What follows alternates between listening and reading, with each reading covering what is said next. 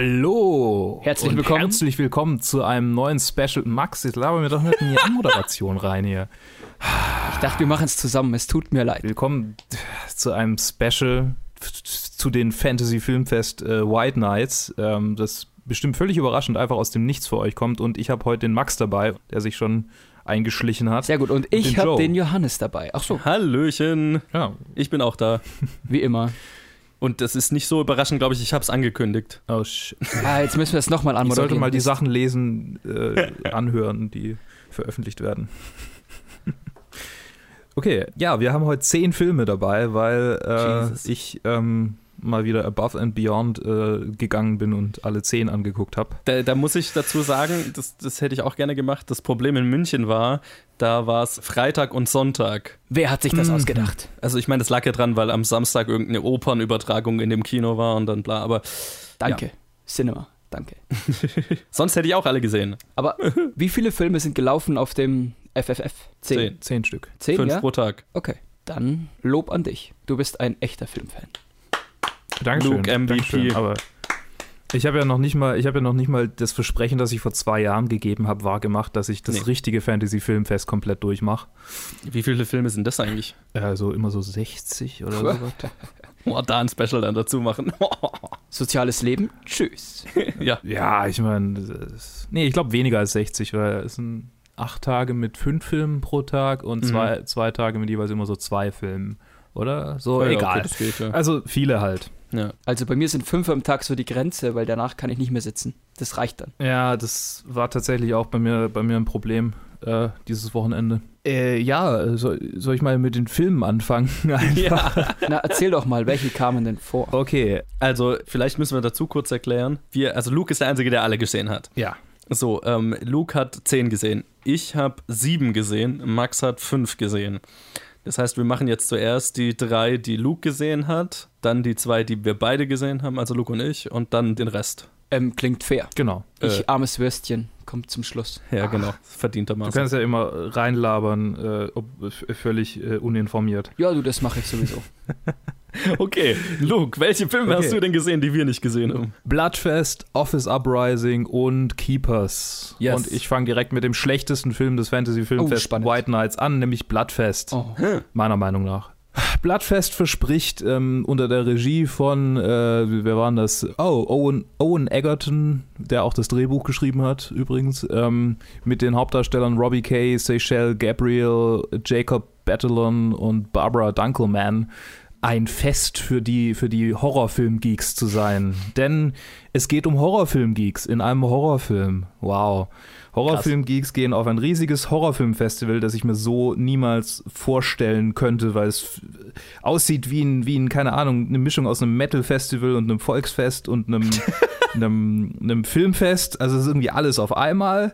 Wer, welcher Horrorfilm, haben die schon mal Horror, richtige Horrorfilm-Geeks gesehen? Keiner von denen würde da hingehen, weil es halt irgendwie so, weil es nur dumme Teenager sind, die da sind Mhm. irgendwie auf Aber dem, das ist doch in so. dem Film. Ja, aber Der Plot-Twist war, dass du als Horrorfilm-Fan auf dem Fantasy-Filmfest saßt und diesen Film über dich selbst gesehen hast. ich weiß, aber ich habe die ganze Zeit gedacht, ich würde niemals auf dieses Festival gehen, weißt du? Ja. Ich bin ja, ich bin ja derjenige, der davon angesprochen werden soll und ich dachte so, äh, da würde ich nicht hin. Da würde ich gar nicht so hinwollen. Und für die ist es so das Be-all, End-all äh, Ereignis ihres Mhm. Lebens. Und ich denke mir so, das ist nicht mal irgendwie, nicht mal ein zweitklassiges Metal-Festival, was da abgeht. Und das ist halt für einen Abend. Was lief denn da falsch deiner Meinung nach? Es ist ein riesiges Gelände, laut ähm, CGI äh, im, äh, äh, über das Gelände drüber fahren. Ein riesiges Gelände dafür, dass die halt da irgendwie Filme gucken. Oh, So. okay. Aber das ist doch ein Traum. Ja, aber warum, warum soll ich denn äh, ständig durch die Pampa latschen, wenn ich mich einfach in ein Kino setzen könnte? Mhm. So, da reichen zwei Säle. Open Air Und die Kino. müssen da ein riesiges Gelände aufbauen. Und also natürlich müssen die ein riesiges Gelände aufbauen, weil sie müssen natürlich dann die, die, den eigentlichen Twist vorbereiten, nämlich dass dieses ganze Festival dazu da ist, alle äh, Festivalgänger abzuschlachten, um dann einen riesigen Horrorfilm draus zu machen. Mhm. Ja. Ein Snuff-Film. Ein Snuff-Film, genau. Und das Problem ist, das größte Problem, das ich, das ich an dieser Filmproduktion gesehen habe, ist, die haben wahnsinnig viel Footage und da sitzt ein Typ, der das, der das zusammenschneidet und der schneidet in Echtzeit. Wait, what? Ja, der schneidet, der hat nur den ganzen Abend Zeit, um diesen Film zu schneiden und sitzt da und editiert wie ein Blöder den ganzen Abend. Yep. Äh, als der, Ja. dessen Beruf das tatsächliche ist, Bullshit. Ein Abend, um den Film zu schneiden, bist du, bist du wahnsinnig. Ja, in Echtzeit. Es Und ist das halt live von Filmemachern. Ja, also äh, er, hat, er hat viele, er hat viele Augenzwinker-Momente. Ähm, den, die witzigste Figur fand ich ähm, jemanden, der einen fiktiven Horrorfilmdarsteller spielt, der aber kein Blut sehen kann und sich ständig übergeben muss. Das war eine lustige, eine lustige Idee. Das wird's. Äh, und dann gibt es halt ganz viele Anspielungen auf die Franchises, die man halt so, äh, von denen man denkt, dass es da Anspielungen drauf gibt. Also es gibt Mhm. Vampire, es gibt einen Zirkus mit Killer-Clowns, es gibt ähm, den Axtmörder, der eher so sowas wie eine Sense hat oder äh, sieht aus wie so ein, diese, diese Baumschneider, diese Sägen an, an, äh, an einem Stock. Mhm. Sowas hat er. Ähm, es gibt Kettensägenmorde, es gibt äh, Saw, eine Saw-Anspielung mit einer sehr schlechten Puppe, die eher aussieht, als käme sie aus einem Batman-Comic. Und alles ist Okay. irgendwie so, plätschert so dahin und man denkt sich, okay, aber ihr versucht gerade Meta-Humor über die ganzen Tropes zu machen, aber eigentlich erfüllt ihr nur die ganzen Tropes und das war's. Mhm. Das Problem, das ich sehe, ist, wenn sie die ganzen Fans abmoxen, wer, wer schaut sich dann ihren Film an, den sie machen? Das ist doch ihre Community. Tatsächlich ist das der eigentliche, der zweite Twist im Film und den Oh. will ich noch nicht spoilern, falls sich den doch irgendjemand ansehen Uh. will. Ja, die Frage ist wann und wo. Oder soll ich spoilern? Also wird sie sich den irgendjemand, keine Ahnung. Also ich hätte kein Problem damit, es zu spoilern. Okay, also die Prämisse ist halt, äh, der Hauptdarsteller, der, der männliche Hauptdarsteller ähm, ist der Sohn von einem Anti-Horror-Film-Advokaten, der Psychiater Oh, ist und ständig in irgendwelchen Talkshows auftritt. Und am Ende des Films stellt sich raus, dass der Vater und auch die Schwester vom Protagonisten hinter diesem Festival stecken und die ganzen Leute abmurksen, äh, um der Welt zu zeigen, dass Horrorfilme böse sind. Autsch. Ja, Das klingt ziemlich furchtbar. ja.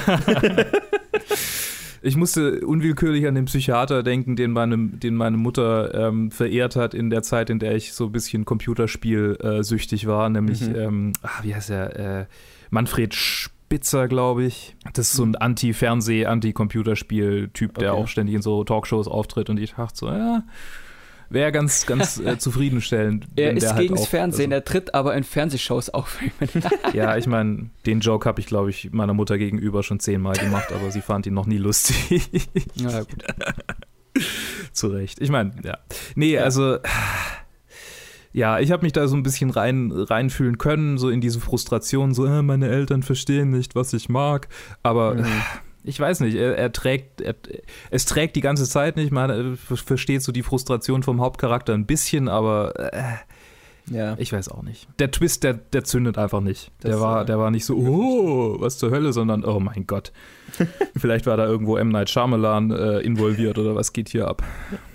Also es war, ja, ich will eigentlich auch nicht mehr weiter über Bloodfest reden. Er war Nee. schlecht, guckt ihn euch nicht an. Passt. Kurz und knackig. Dann machen wir weiter mit Keepers, um mal was Ernsthaftes zwischen die zwei äh, eher so splatterigen, äh, lustigen, in Anführungsstrichen, Filme zu bringen. Meinetwegen. Ähm, Keepers ist ein Drama, ein, ein, ja, ein Drama, ein Thriller äh, von Christopher Nieholm mit äh, Gerard Butler, Peter Mullen, Connor Swindles, Gary Lewis und Olafur Dari Olafsson. Hast du gesagt Gerald Butler? Ja, Gerard, Tatsächlich? Gerard, Der ist es. Gerard Dann Butler. ist der Film gar nicht so klein, oder was? ja. Ähm, ja, weiß nicht. Ja, schon. Er fühlt sich lang, also er ist lang. und äh, groß, ich weiß nicht, ob er im, im Kino ein Release kriegt in, in Deutschland. Er fühlt sich so ein bisschen an wie was, was für Arthouse produziert wird. So, also der hat, ich glaube nicht, dass er einen Mainstream-Appeal hat, so richtig.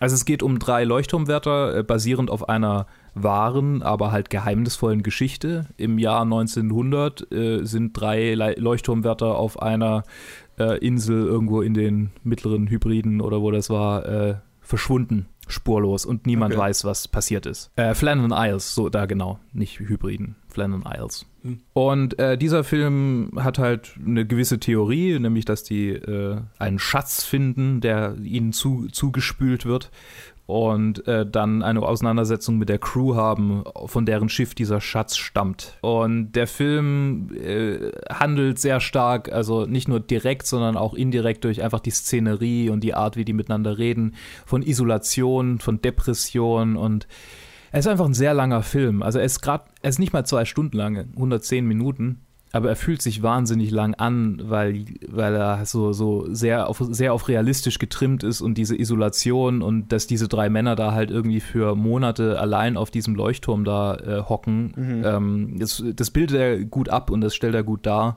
Und das finde ich auch passend, aber irgendwie ähm, ruft es in mir halt auch neg negative Gefühle hervor, weil es halt genau das in mir auslöst. Dieses, ach Gott, wie lange soll das jetzt noch gehen? Und jetzt wird es aber so langsam echt äh, frustrierend und deshalb bin ich da ein bisschen zweigespalten, weil es halt ein negatives Gefühl ist, aber der Film ruft das ähm, erfolgreich hervor. Ja. Wenn es dann spannend wird, so gegen das letzte Drittel, obwohl, ja doch, das letzte Drittel vom Film, hä, eigentlich die Hälfte, die zweite Hälfte, wenn ich, wenn ich, wenn ich nochmal drüber nachdenke. Aber die erste Hälfte hat sich so lang angefühlt. Also so die zweite Hälfte wird so ein bisschen spannender und es passiert ein bisschen mehr. Und äh, ich denke ich denk dann, okay, es nimmt Fahrt auf und dann plötzlich ist ein Stop und es wird wieder irgendwie äh, langsam. Also, das, also der hatte ein großes Pacing-Problem für mich persönlich. Und generell, ich weiß nicht. Also ich habe früher immer so diesen, diesen Beruf des Leuchtturmwärters, ähm, die Vorstellung fand ich eigentlich ganz, ganz aufregend, so halt quasi allein auf einer Insel zu sein und halt dafür verantwortlich zu sein, dass es läuft. ja. Aber wahrscheinlich würde ich es halt genau einen Tag aufregend finden, genauso wie die Charaktere in diesem Film. Und dann würde ich denken, oh mein Gott, ich will hier raus. Und insofern hat er, glaube ich, schon einen Nerv getroffen bei mir, aber halt äh, einen Nerv, der mich die ganze Zeit nur frustriert hat, da sitzen lassen. Okay. leider, leider. Also ich hätte ihn gern mehr gemocht vielleicht, aber es war halt ultimativ ziemlich, ziemlich lahm. Kann ich sonst noch irgendwas? Also ja, also es gibt nicht viel über den Plot zu sagen, weil nicht viel passiert. Also der Plot, der passt irgendwie in zwei Absätze, wenn man alles zusammenfasst. Mach das doch nochmal, ich habe nicht so ganz die Geschichte kapiert. Glaube ich. Drei Leuchtturmwärter gehen auf eine Insel, um den Leuchtturm zu warten. Dann wird ein Boot angespült mit einem, typ, mit einem Typen an Bord, äh, von dem sie glauben, er sei tot, und einem, einer Kiste. Äh, Der Typ wacht auf, äh, versucht äh, den, der gerade versucht hat, ihn zu retten, umzubringen und wird dann im, im Handgemenge äh, erschlagen. Die schaffen die Kiste rein, verscharren die Leiche und äh, gucken in die Kiste rein. Irgendwann mal, nachdem sie halt mehrere Konflikte darüber hatten, ob sie die Kiste jetzt aufmachen sollen oder nicht, äh, und finden darin mehrere Goldbarren. Mhm. Und vielleicht eine Woche später tauchen zwei Typen in einem kleinen Boot auf und sagen, ihr äh, Bootsmann sei irgendwie mit einem Beiboot verschwunden und einer Fracht und ob sie den denn gesehen hätten. Und dann wird so ein bisschen so ein Home Invasion-Ding, dass die Typen versuchen, auf die Insel zu kommen und äh, mit denen dann halt, ja, es, es eine Auseinandersetzung gibt. Und danach folgt eine Auseinandersetzung zwischen den drei Männern, also zwischen den drei Leuchtturmwärtern, weil, ja, aus verschiedenen Gründen, auf die ich jetzt noch nicht genau eingehen will, weil den Film Ja. will ich eigentlich nicht spoilern. Es klingt an sich eigentlich gar nicht so schlecht. Ja, an sich ist die Idee auch gar nicht so schlecht, aber die die Beziehung zwischen den, zwischen den Männern ist auch ganz gut dargestellt. Manchmal hatte ich das Problem, dass ich sie nicht gut verstanden habe, weil es halt auf äh, Schottisch. Schottisch, ja, Schottisch. Ah, ach so. Also gerade Gerard Butler hat eine, und, und äh, hier Peter Mullen, die haben beide wahnsinnig tiefe Stimmen und das Mhm. versteht man manchmal überhaupt nicht, was die da vor sich hin grummeln. Ja, das kann ich mir vorstellen. Weil wenn halt so ein Akzent und so eine undeutliche Stimme zusammenkommen, dann, dann, ja, dann wird's echt. Aber es klingt gut. Wenn man auf langsame Filme steht und auf so, also diese Charakterentwicklung zwischen denen und auch die, die Art, wie ihre Beziehung sich so untereinander dann über die Isolation hinweg einfach ein bisschen eskaliert, könnte man sagen. Das ist schon interessant, aber für mich war es halt einfach irgendwie zu, zu lahm. Mhm. Auch wenn ich Mhm. langsame Filme mag, aber der war irgendwie mir, keine Ahnung. Okay. Der Konflikt hätte früher kommen, also früher stärker kommen müssen und hätte auch irgendwie größere Auswirkungen und brutalere Auswirkungen bringen müssen. Und also ich glaube, der will auch so ein bisschen in so eine Kerbe schlagen wie zum Beispiel Funny Games, aber er schafft es irgendwie nicht, weil die Spannung einfach bei mir zumindest nicht so richtig zündet. Okay. Ja, sehr schade. Ja. Gut. Äh, Wolltet ihr den eigentlich, äh, hattet ihr den auf der Liste? Ich bin ganz, ganz spät, muss ich jetzt allgemein sagen, zum Fantasy Filmfest gekommen, da der Mhm. Johannes mir davon erzählt hat, dass er Freitag und Sonntag Ah. auf dieses Festival geht. Und ich so, gute Idee. Hab mir dann für den kompletten. Sonntag noch alle Tickets gekauft, alle fünf, musste aber leider am Freitag arbeiten. Ah, Insofern okay. war es nicht wirklich auf meiner Liste. Verstehe. Ja, also ich meine, ich, ich, also ich hätte die angeschaut, hätte ich einfach Zeit gehabt, aber jetzt nicht, weil ich Mhm. unbedingt die sehen wollte, sondern halt einfach, weil es halt Filmfest gewesen wäre. Also ich hätte ihn auch nicht unbedingt auf meine Liste gesetzt, äh, wenn, ich, wenn ich gesagt hätte, ich gucke nur ein paar an, auf die ich Bock Ja. habe. Okay. Jetzt zu einem Film, den ich definitiv auf meine Liste gesetzt hätte, weil er um 21.45 Uhr äh, lief. Und also die perfekte Zeit zum Bier trinken. Mhm. Office Uprising äh, von Lynn Oeding.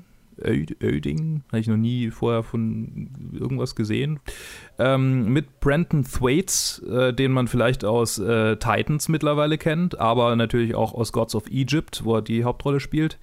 Jane Levi, Karen Sony aus, kennt man aus ähm, Deadpool als Taxifahrer und Zachary Levi, ähm, der übrigens auch bei Bloodfest kurz dabei war.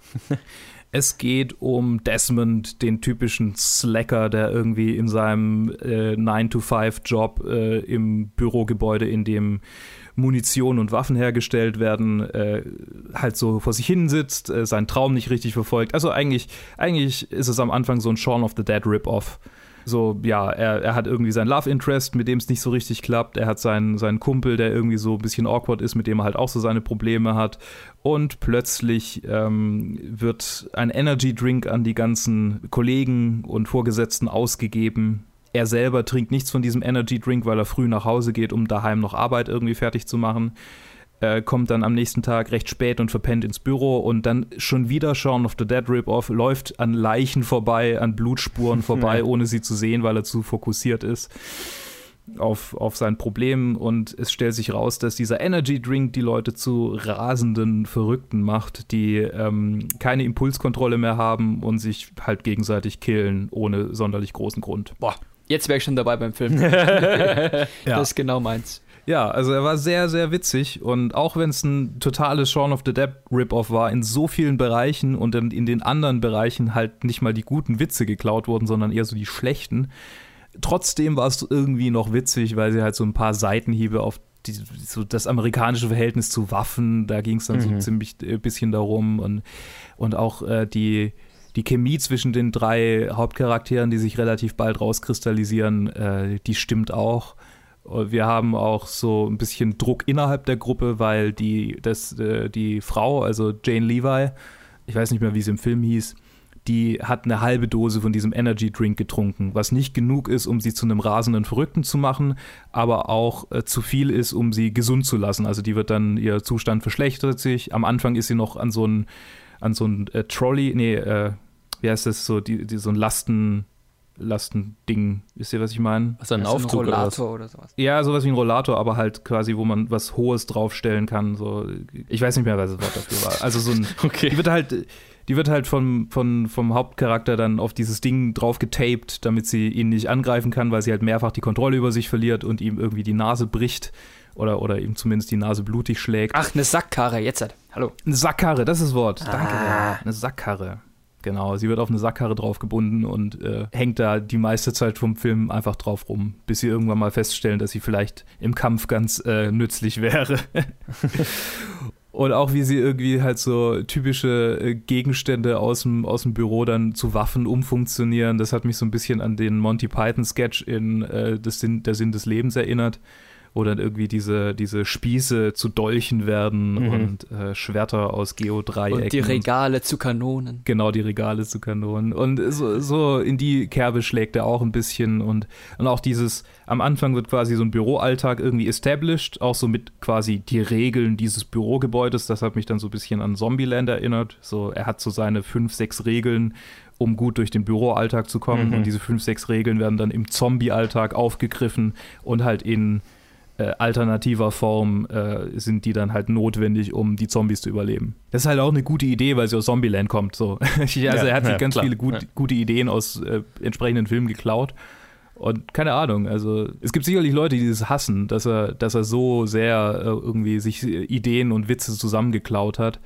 Aber allein für den ekelhaften Chef äh, von, von unserem Hauptcharakter, der von Zachary Levi gespielt wird, allein dafür hat es sich gelohnt, weil das so ein, der ist ein Grammar-Nazi und dieses Grammar-Nazi-Ding ähm, eskaliert dann halt durch den, durch den Zombie-Drink. Äh, insofern, dass er halt Leute für irgendwie falsche Kommasetzungen umbringt Ja. und dann die, die, die, ganze, das ganze Accounting-Büro hinter sich versammelt, um dann über die, die Welt zu übernehmen. Das ist halt alles so irrsinnig und doof, dass es schon witzig war. Das klingt auf jeden Fall unterhaltsam. Unterhaltsam war er in jedem Fall. Hätte ich ihn allein gesehen und ohne Bier, dann wäre er, dann wäre er nicht so unterhaltsam geworden. Garantiert. Aber mein Kumpel, der dann dabei war, der hat das Ganze weitaus besser gemacht, als es vielleicht sonst gewesen wäre. Aber, aber wenn man irgendwie einen, einen trashigen Filmabend haben will, dann ist er definitiv sein Streaming wert, falls er mal irgendwo zu streamen ist. Aber kaufen würde ich den nicht. Okay. Genau, damit, ich habe sie es, damit wären die drei Filme, die ich allein gesehen habe, äh, mal besprochen. Äh, Jawohl. ich ich habe die auch schon in meinem persönlichen Ranking hier aufgelistet, also Keepers Leiter unter Office Uprising, weil ich einfach, ja, weiß nicht, hat nicht gezündet. Hätte ihn gern drüber gesetzt. Okay. Ja. Dann kommen wir zu den zwei Filmen, die nur wir beide gesehen haben. Mit welchem würdest du anfangen wollen? Ich als Ausstehender werde die Wahl übernehmen. Okay, du hast die Wahl zwischen Destroyer und Burning. Burning. Dann fangen wir mit Burning an. Burning, ich muss gerade auf die Seite, ich habe gerade das Programmheft offen, das ist einfacher als Ah. zwischen zehn IMDb-Seiten hin und her. Ich meine, ich hätte es offen. Also Burning ist äh, unter der Regie von Lee Chang-dong, Mhm. ein südkoreanischer Regisseur. Und es spielen mit Jo Ah-hin, Steven Yeun, den man aus äh, Wa- The Walking Dead und so kennt, Mhm. äh, Yoon Jong-seo und einige mehr. Und der Film handelt von einem Typ, der ein, ein Mädel, das er in der Kindheit gekannt hat, wieder trifft. Und äh, sie fragt ihn, ob, sie, ob er auf ihre Katze aufpassen könnte, während sie quasi verreist. Und das macht er dann. Und als sie wieder zurückkommt, hat sie dann einen sehr charismatischen anderen jungen Mann, Steven Yeun, bei sich. Und der wirkt so, als hätte er ein Geheimnis. Ich weiß nicht, wie viel ich sagen soll. Das war eigentlich auch der Hauptplot schon. Der Film hat schon noch viel mehr, aber Ja, aber das ist schwierig, das, das zu erzählen, ohne, Ja. ohne was zu spoilern. Ne? ja, total. Wie fandst du den Film? Hat er dir gefallen? Ich fand ihn richtig, richtig gut. Das Mhm. ist, ja, der oder ein anderer wären mein Favorite Vom Festival? vom Festival. Oha. Vom Festival, ja. Ja. Also. Burning oder ein Lassen wir es noch spannend bis zum Ende. Sag's nicht. Ja, genau. Also, äh, ich fand ihn richtig gut. Er ist auch einer von der Sorte, die sehr langsam erzählt ist und sehr langatmig. Der ist auch fast drei Stunden lang oder sowas. Mm, ja, 148 Minuten. Aber das Genau. Interessante ist, es, es kam mir null so vor. Ich wusste es davor Ja. nicht und ich, mir war hinterher nicht klar, dass ich so einen langen Film gesehen habe. Ich fand, die Schauspieler waren wahnsinnig gut und vor allem das, Mhm. diese, diesen Mutschwung, den der Film nach und nach durchmacht. Also du fängst Ja. an mit diesem fast schon wie so, ja, kleine, so eine kleine Romance, ne? Der, der Typ, der halt Mhm. kein so ein äh, Ziel im Leben hat, aber das Mädel aus seiner Kindheit wieder kennenlernt und Ein One-Night-Stand hat mit ihr. er hat einen One-Night, ja genau, er, er, er hat einen One-Night-Stand mit ihr und steht halt auf sie und freut sich dann, wenn sie wieder kommt. Und ja, dann ist, dann ist der, es sch- schwingt so in so ein Love Triangle Ja, zwischen diesem charismatischen, reichen, klassische Skatrunde. jungen Mann, Ja. den sie mitbringt aus ihr, von ihrer Reise, der dann aber so merkwürdige Sachen sagt, wie dass er halt in seiner Freizeit ganz gerne mal Gewächshäuser niederbrennt, Daher auch der Titel. So, was er halt so random mal fallen lässt. Ja.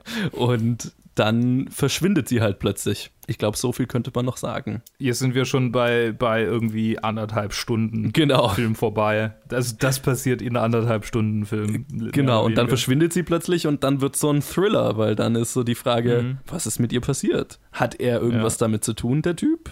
Hat er sie verschwinden lassen oder was ist jetzt los? Genau. Und, und warum, er hat irgendwie angekündigt, ein Gewächshaus in der Nähe von unserem Hauptcharakter niederzubrennen, aber es brennt einfach kein Gewächshaus nieder. Was zur Hölle ist los? Ja. Und das ist alles ziemlich spannend. Und der Film liefert keine konkreten Antworten. Nee. sondern der verlässt sich Überhaupt drauf, dass du Vorwissen hast. Und das ist, glaube ich, was ich bei dem Film am gefährlichsten finde, weil der verlangt, dass du über ein bestimmtes, einen bestimmten Themenbereich schon so ein bisschen was weißt. Okay, jetzt stehe ich gerade auf dem Schlauch. Offensichtlich weiß ich nichts über diesen Themenbereich. Ähm, ich, ich sag's dir mal kurz off Mic. Okay.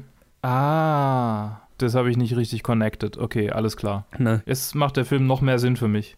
Und das Vorwissen muss man halt haben, weil ich hab, Ja. hatte viele Leute, die sehr verwirrt aus dem Film rausgegangen sind. Also ich bin nicht verwirrt aus dem Film rausgegangen, auch wenn, also du hast mich gerade darüber aufgeklärt, was der, der ähm, äh, zugrunde liegende, äh, äh, das Vorwissen war. Aber äh, ich glaube halt, ähm, für mich hat er trotzdem funktioniert. Hm. weil ich äh, mich super im, in unserem Protagonisten wiederfinden konnte. Oh, das, nach Johannes seiner Erklärung finde ich das jetzt interessant gefährlich. nein, nein, aber der Protagonist äh, ist nicht das, was ich gerade so, erklärt habe. Ah, ja, ja. Nee, okay. genau, das ist jemand ja. anders. Also er hat, er hat echt gut für mich funktioniert. Und ja. ähm, der Typ, der bei uns die Vorrede gehalten hat, ähm, der hat auch gemeint, die hätten ihn zu dritt angesehen im Büro und sie hätten alle drei irgendwie völlig anders den Film gedeutet. Interessant. Oder für die hat er, für jeden von den drei hat er irgendwas anderes ausgesagt. Ich wüsste gar nicht, was man da an unterschiedlichen Interpretationen haben könnte. Naja, so als Außenstehender scheint der Film ja nicht explizit etwas zu sagen. Nein, er, er gibt ja keine Antwort. Das, äh, das ja. ist ja der Punkt, dann kann man es ja quasi so auslegen und Aber auch durchaus er, was anders verstehen. Ja, er legt schon sehr deutliche Hinweise. Ich habe das dann so interpretiert, dass, dass halt, ähm, dass es denen darum ging, um wen es eigentlich in diesem Film geht. Ach so, okay. Ja, mhm. so, wessen Geschichte wird ja eigentlich erzählt? Wird die Geschichte vom mysteriösen Reichen erzählt? Wird die Geschichte vom äh, planlosen äh, Beta-Kack erzählt?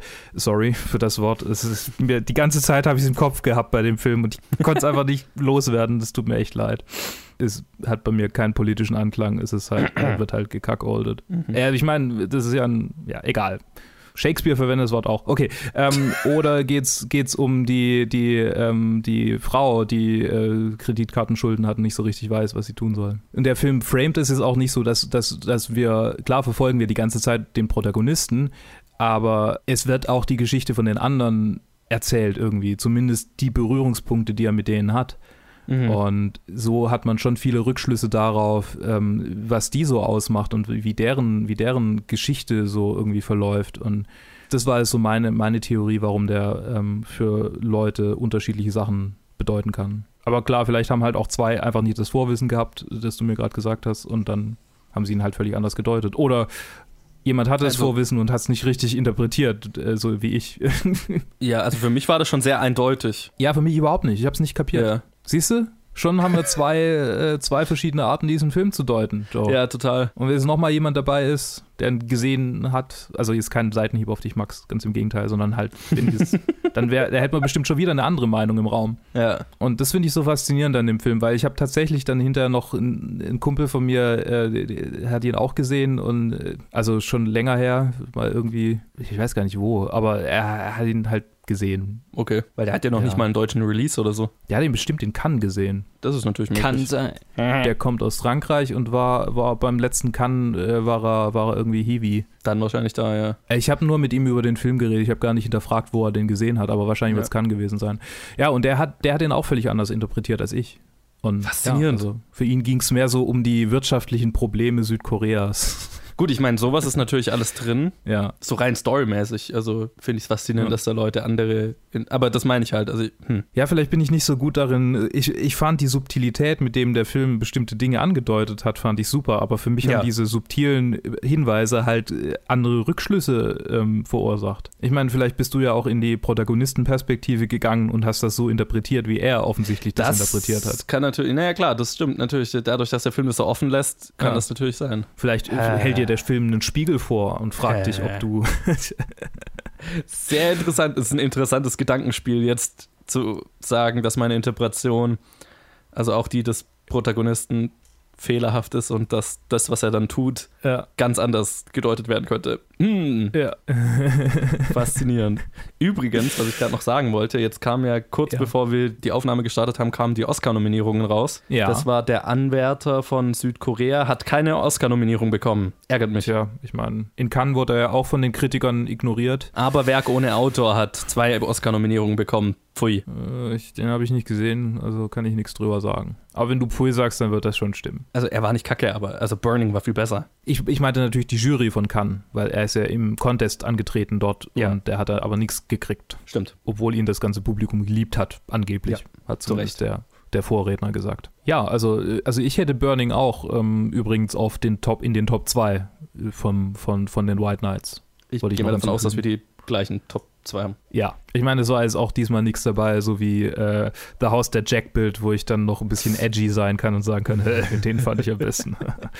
Ich meine, hier ist, ist leider kein richtiger edgy Film dabei, also, weil ich das immer lustig finde, wie sich dann die Leute hinterher aufregen. Also ich weiß nicht, ob das in München auch so ist, aber in Stuttgart, da gibt es so ein paar Leute, die immer wieder da sind und die regen sich dann vokal über den Film auf, wenn, er, wenn sie ihn scheiße fanden. Nachdem ich Cousin Mhm. gesehen hatte, das war, das war großartig, wie die, wie die sich aufgeregt haben über den Film. Ah, so Nee, ich glaube, das ist mir jetzt Naja, nicht in also es Erinnerung, gab- aber Wohl einen, den haben wir auch gesehen, wo die Leute nichts gesagt haben, aber gezeigt haben, wie sie ihn finden. Es sind reihenweise Leute aus dem Kino rausgegangen. ja, das stimmt, ja. Echt? Okay, das müsst ihr Mhm. mir dann sagen, bei welchen. Ja. bei du welchen. wirst kommen wir dann dazu. Okay. Ja, so viel zu Burning. So viel zu Burning. Den, wenn ihr irgendwie die Möglichkeit habt, den zu sehen, am besten im Kino, guckt ihn euch an. Oh ja, unbedingt. Weil die Landschaft, wir haben sind noch gar nicht auf die Landschaft eingegangen, Ah. wie, die, wie die filmisch umgesetzt ist. Großartig. Ich wollte Ja. so gerne in Südkorea sein, Voll. als ich das gesehen habe.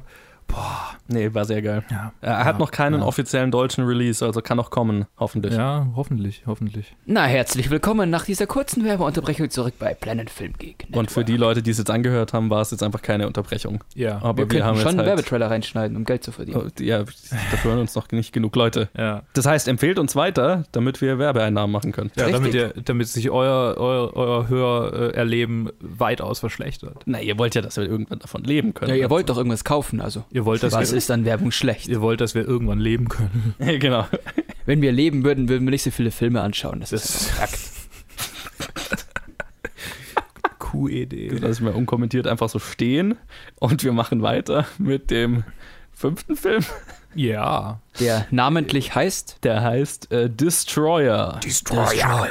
Unter der Regie von Karen Kusama, eine Regisseurin, von der ich ein großer Fan bin, die so schöne Sachen wie The Invitation gemacht hat oder Jennifer's Body. Ah. Und es spielen mit Nicole Kidman, Sebastian Stan, Tatjana Maslany und Toby Cabell und viele mehr. Und der Film handelt von einer LAPD-Detektivin, die ziemlich kaputt ist Mhm. und die als junge Polizistin undercover in einer Gang eingeschleust wurde, was dann letztendlich ziemlich schief ging und jetzt äh, später in ihrem älteren Selbst, als, als ältere Frau, die ziemlich im Arsch ist, bemerkt sie dann, dass der alte Gang-Leader keiner wieder auftaucht Ja. und ähm, macht dann Jagd auf ihn. Der übrigens den überhaupt nicht peinlichen Namen Silence trägt. Nee, Silas oder Silas. Ah, okay, die, äh, dann habe ich einfach immer noch nicht richtig. Ah, Jetzt ist es für dich peinlich. damit kann ich leben. Silence. Weiter bitte. Ich komme aus einer Familie von Schwerhörigen. Ich, ich habe eine Entschuldigung. Ja, Schwaben. Also, anyway, Destroyer, Nicole Kidman in einer ziemlich für, ja, ab- abgefahrenen Rolle, würde ich mal sagen. Ja. Ähm, unter sehr viel Make-up. Unglaublich viel Make-up. Ja, als, als ziemlich abgefuckte Detektivin. Und ein, ja, ein, so ein bisschen Noir-Film, ein L.A. Noir, also Subgenre L.A. Noir, wie man so Mhm. schön sagt. Mhm. Los Angeles von seiner dreckigeren Seite. Ja, sehr dreckig, äh, der ganze Film über. Ja, genau. Luke, wie fandest du Destroyer? Also, wir haben vielleicht ein Theme mit Destroyer und Keepers äh, von Filmen, die sich meiner Ansicht nach einfach ein bisschen zu viel Zeit nehmen für Dinge, die ich nicht sonderlich interessant finde. Oh, okay. Ich mochte die, ich mochte, ich mag die Prämisse grundsätzlich sehr und ich mag, ich weiß nicht, vielleicht mag ich Film Noir auch einfach nicht so sehr. Es, vielleicht liegt es daran, aber er hatte auch viele Momente, die mich überzeugt haben und wo ich gedacht habe, oh, cool, ähm, Nicole Kidman als irgendwie broken Badass und Mhm. ähm, gerade das Ende hat gut für mich gezündet und das, äh, yes. das hat mir sehr gefallen. Aber dann gab es wieder Passagen, wo ich dachte, okay, alles schon gesehen. Ähm, letztendlich könnte ich auch, weiß nicht, einen überdurchschnittlich guten Tatort sehen und würde wahrscheinlich was ähnliches gucken, wie das, was jetzt gerade läuft. Also jetzt nur in den Momenten natürlich, nicht die ganze Zeit über, aber ich, ich hätte ihn gern, also es ist wie Keepers, ich hätte ihn gern mehr gemocht, als ich es getan habe. Ich, es, man mag natürlich auch ähm, äh, hineininterpretieren, dass ich sehr viele Filme schon gesehen hatte, als er lief. Das war da. Ja, das hat natürlich auch einen Einfluss, ne? ja, das war 19.15 Uhr am letzten Tag. Das ist natürlich sehr schade, weil ich hingegen mochte Destroyer ziemlich. Ja, das äh, dachte ich mir. Ich habe dein Rating gesehen. ja, genau, ich habe dein Rating auch gesehen. Ich habe jetzt nur, ne, ähm, ich wusste ja schon, wie du ihn fandest. Aber Letterboxd versaut einem einfach alles. Es tut mir leid. Ähm, äh, ja, ich, äh, nee, ich mochte Destroyer extrem. Also hat mir sehr gut gefallen. Nicht einer meiner Favorites des Filmfests, aber ja, so wahrscheinlich dritter Favorite. Mhm. Ich liebe Noir-Filme. Und ich liebe Los Angeles. Und ich liebe dieses, also ich, ich habe, ich, was, ich, was mir in dem Film so richtig gut gefallen hat, war die, die Stimmung einfach. Mhm. Die war fucking deprimierend, aber, Ja. aber so richtig schön schwer deprimierend. Und ich fand halt auch einfach Nicole Kidman in der Rolle total gut und ähm, mir hat es total gefallen halt, also so dieses Noir-Klischee wäre ja der, der Typ, so ein Detektiv, der irgendwas in seiner Vergangenheit erlebt hat, was ihn fertig macht und weswegen er jetzt ein Alkoholiker ist und so weiter. Mhm. Und das war total erfrischend, das mal mit einer Frau in der Rolle zu sehen. Da gebe ich dir recht. Ja. Und bei männlichen Detektiv, bei männlichen Polizisten wird es oft so als noch irgendwie so als sexy ähm, kaputt Mhm. abgefeiert, ne? So dieses, ah, he's damaged. Ja. Und ich, ich fand's geil, dass hier in dem Film gar nicht versucht wurde, sie irgendwie likable zu machen in ihrer, Ja. ja. in, ihr, in, in ihrer fertigen Art, ne? Mhm. Sie, Mhm. ein durch und durch, also kaputter Mensch einfach. Also ich habe mir die ganze Zeit gedacht, Jesus, ihr, also sie sah echt aus wie so eine wandelnde Leiche. Ja.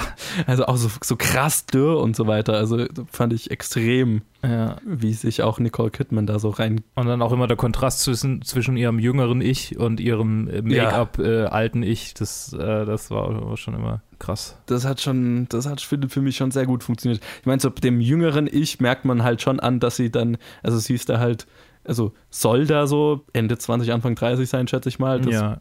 finde ich, funktioniert jetzt nicht 100 Prozent. Nee, nicht schaut schon ein bisschen älter aus, Ja. auch in, in ihrem jüngeren Make-up. Ja. Aber Mai, das, das fand ich jetzt nicht so, hat mich jetzt nicht so krass gestört.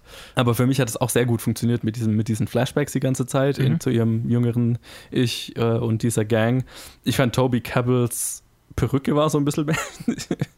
er mit Toby Cabell mit langen Haaren fand ich irgendwie so ein bisschen merkwürdig. Ja, das Ähm, hat nicht so wirklich gepasst, ja. stimmt. Nee, Das immer war so ein weird bisschen aus. weird. Ja, ja. Vor allem Ja. dann unter der Maske war so, oh, da ist auch noch irgendwie doppelt lange Haare, die aussehen wie eine Perücke und dann noch so, so, so, so eine Maske drüber. Äh, Genau, ja, das, das war so ein bisschen weird. Ja. Aber das, das hat für mich gut funktioniert, auch wie die Geschichte erzählt wurde. So, so gibt es so einen kleinen Twist gegen Ende, der mir gut gefallen hat. Mhm. Ja, ich kann nur wieder auf die Stimmung zurückkommen, die mir gut die, die ich sehr geil fand. Und der Film hat einen extrem geilen Shootout. ja, definitiv. Also der Definitiv. ist richtig gut. der, ja, auf jeden Fall. Also das war so richtig, also wo ich im Kino saß und, und der und die angefangen haben äh, zu ballern. Da, das, ja, es war so richtig so ein Moment, wo ich, wo ich, wo ich nicht atmen wollte. Aber so, oh mein Gott, Jesus. das war so richtig intens einfach. Ja, den, den, der war, der war wirklich gut, der Shootout. Und man hat auch wirklich so ihre, ihre Determinierung so gespürt. So, Voll. sie kommt da jetzt rein, um alles zu zerstören. Ja, wie der, wie der Film halt Destroyer. heißt. Ja. Also so hat sich's, in dem Moment hat sich auch wirklich so angefühlt, was ich erwartet hatte von dem Film. Und ich glaube, es gab einfach zu viele, zu viele Passagen, wo ich dachte, okay, die will jetzt an diesem Punkt, aber es Ja. braucht halt noch. Und keine Ahnung, das war für mich frustrierend. Ja, das kann ich verstehen und es geht irgendwie vielen Leuten so. Mhm. Ich weiß nicht, für mich vielleicht liegt es auch dran, ich weiß jetzt gar nicht mehr, in welcher Reihenfolge ich die gesehen habe. Ich glaube, Destroyer war der, war der zweite. Nee, ich hatte Burning davor schon gesehen. Mhm. Der ja auch lang war, aber ich weiß nicht, bei beiden ging es mir so, dass es mir nicht so lang vorkam. Bei Destroyer schon eher. Also, bei mir lief Burning auch direkt vor Destroyer und trotzdem kam mir Ja. Destroyer länger vor, obwohl er kürzer ist. ja, genau. Also der, der Destroyer hat definitiv mehr Längen als Burning. Mhm. Ja. Ähm, also, also mir hat Burning definitiv besser gefallen noch, aber nee, keine Ahnung. So diese, diese erdrückende Stimmung von Destroyer, das hat einfach für mich funktioniert. Ich fand Nicole Kidman total gut. Mhm. Und die Momente, wenn der Film poppt, dann die wirken dann, finde ich, so richtig. Ja. Ähm, aber ich glaube, man muss einfach mit dieser, mit dieser langatmigen Erzählweise irgendwie klarkommen. ja, deshalb sage ich ja. Also irgendwie, ich glaube, Keeper, Ja. dann hätte dir Keepers vielleicht doch gefallen. So.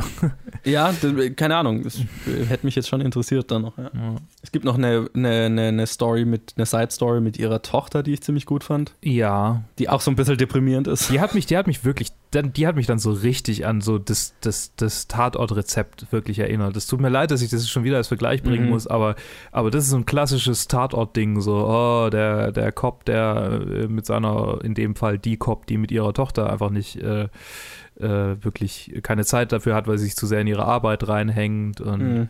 das habe ich einfach schon irgendwie in, in zu vielen. also Ich habe gar nicht so viel Tatort. Ich höre mich gerade an wie jemand, der ständig Tatort guckt. Das stimmt überhaupt nicht. Ich habe vielleicht drei von diesen Filmen gesehen in meinem Leben. Und trotzdem finde ich, das ist sowas Typisches, was in denen vorkommt. Mhm. Aber das ist ja nicht nur ein Tatort-Ding. Das gibt es ja ganz oft in so Polizeifilmen. Ja, ich, Der Typ, der Cop, der zu viel arbeitet und seine Familie vernachlässigt. Ja, ja, ja, voll. Also ja. immer, wenn du irgendeinen kaputten Charakter hast, dann hilft es den Charakter, die Kaputtheit des Charakters darzustellen, indem du eine vernachlässigte Familie hast. Klar. ja, aber für mich ist das halt immer so, okay, ja, ich habe kapiert. Die braucht ihr jetzt nicht mehr, da Ja. reicht, da reicht ein Hinweis und so, okay, ja, vernachlässigte Tochter, hm, wer hätte es gedacht. Ja, aber ich, ich fand auch die Gespräche mit der Tochter total gut und ich fand auch die Tochter total gut gespielt. Also, Ja, schon. Do, ja. Ich, ich glaube, ich complain gerade um for complaining's sake. äh, ich glaube, was mich genervt hat, war dieser, war dieser, dieser unglaublich furchtbare Freund von der Tochter, auch, ja. den ich halt gehasst habe einfach. Ich glaube, der, der Charakter ist ja dafür da, dass man ihn hasst. Der- natürlich, der, Und der ist auch widerlich. Wahrscheinlich hat er gut funktioniert dadurch. Ich, vielleicht ist es einfach ein Ja. Zeichen. Dass, ich glaube, ich habe mich einfach zu viel emotional auf diesen Film ein, eingelassen und wurde, wurde enttäuscht. Okay. Keine Ahnung. Also ich, ich fand ihn nicht Ja. schlecht. Ich fand ihn nicht schlecht. Ich würde ihn auch weiterempfehlen. Aber nur unter Vorbehalt, dass man mit solchen Filmen, dass man solche Filme mag. Ja, das auf jeden Fall, klar. Also klar. Man muss so auf diese Noir-Polizeidramen stehen, weil ich meine, sonst, keine Ahnung. Weil, weil ich stehe halt auf diese Stimmung und deswegen haben auch diese langsamen Passagen für mich funktioniert. Ich glaube, wenn man darauf nicht steht, dann funktioniert es natürlich. Also dann ist es halt Mhm. langweilig. Logisch, ja. Ja. So viel zu Destroyer. Leider keine Oscar-Nominierung für Nicole Kidman. Hatte ich ihr eine, einen, einen Outside-Shot ähm, zugestanden. Ja. Ich meine, für die Golden Globes steht hier irgendwie im Programmheft. Hätte War sie, sie nominiert, ja. war sie nominiert. Ah ja, okay. Ja, so, kommen wir zu den Filmen, die wir alle gesehen haben. Yay! Yay. Wuhu, Max darf reden. Wow. Toll. So, jetzt ist die Frage, in welche Reihenfolge wir die durchgehen, weil wir haben sie ja in unterschiedlichen Reihenfolgen gesehen. Der erste Film, den ich dieses Jahr in den White Nights gesehen habe, war Jonathan. Der war auch bei uns dann beim zweiten Tag der erste. Sollen wir mit dem anfangen? Dann fangen wir doch mit Jonathan an. Okay. Jonathan. Hey. Wer ist denn äh, dieser Jonathan Luke? Ah, Jonathan ist äh, Ansel Elgort und äh, der Film wurde von einem Regisseur umgesetzt, nämlich Bill Oliver. Sorry, ich musste gerade drüber. Bill Oliver, ja. Bill Oliver. Den, äh, du sagst den Namen so, als ob du was von dem kennst. Kennst du was von dem? Ich kenne nichts von dem. Nein, das war sein Regiedebüt. Ah. Das war überhaupt kein Setup oder so. War, war, war, wirklich, war, war wirklich kein Setup, ich wusste es nicht. Ähm, War aber gut. Danke. Äh, Patricia Clarkson haben wir noch, äh, Suki Waterhouse und Matt Bomer. Und das waren eigentlich auch schon die vier großen Rollen. Ja, So, und sind nicht so viele Leute in dem Film. es sind nicht so viele Leute, vor allem weil die zwei ähm, Hauptcharaktere im selben Körper stecken. Nämlich, Ja. ähm, oh, jetzt hast du den Plot verraten. ja, ich glaube, das ist kein Spoiler, das ist in den ersten zehn Sekunden äh, wird das Ja. klar. Also, tatsächlich, wir haben drüber geredet, Johannes, wir haben ein bisschen gebraucht, bis wir es kapiert haben, oder? Ja, aber, also, aber halt halt auch noch es ein wird paar bald Minuten. klar, klar, Ja. aber Ich ich, mein- wusste zum Beispiel gar nicht, was mich erwartet, Ich meine, ich habe das, reingegangen ich hab das. Programmheft gelesen, vielleicht habe ich deshalb intuitiv halt, also nicht intuitiv, sondern ich wusste, okay, das sind zwei Menschen in einem, zwei Bewusstseins in einem Körper. Ansel Elgort aus Baby Driver Yes. ist ein, Den, ihn fand ich so sehr toll. ja, Mir ist erst später aufgefallen, woher ich ihn kenne, aber Mhm. ja. Ja, ich meine, äh, gerade wenn er so diesen, diesen, äh, die, die, die Persona, nämlich Jonathan ist, der wir die ganze Zeit folgen, aus deren Perspektive wir es sehen, da ist er halt schon so ein braver, so mit seinen, mit seinen Hemden und seinen, seinen äh, hübsch geschnittenen Pullovern, wie er da zur Arbeit dackelt, das ist schon nicht wieder zu erkennen irgendwie. Ja, ich finde, er hat schon so ein sehr, äh, so ein sehr markantes Aussehen. Ich weiß nicht, ich, ich finde, Ansel Elgort ist immer so, keine Ahnung, der, der, hat, der hat so ein Durchschnittsaussehen, ist böse gesagt, Mhm. aber so ein Ich kann's verstehen. Milchbubi-Aussehen, wenn man ihn entsprechend anzieht, wie er ja in diesem Film angezogen ist, in seiner einen Person. Ja. ja. Dann kannst du super schnell für äh, Standard Pretty White Guy irgendwo hinstellen. Ja. Mhm. Hier steht im, im Programm, das finde ich schön, das möchte ich kurz zitieren. Das sterile Vorzeigeleben von Jonathan kommt vor, kommt wie ein perfekt kuratierter Instagram-Feed daher. Fast cyborghaft ist sein Selbstoptimierungsdrang. Mhm. Schön, ja, das passt hat ganz was gut. ja. Roboterhaftes. Ja, total. Ja.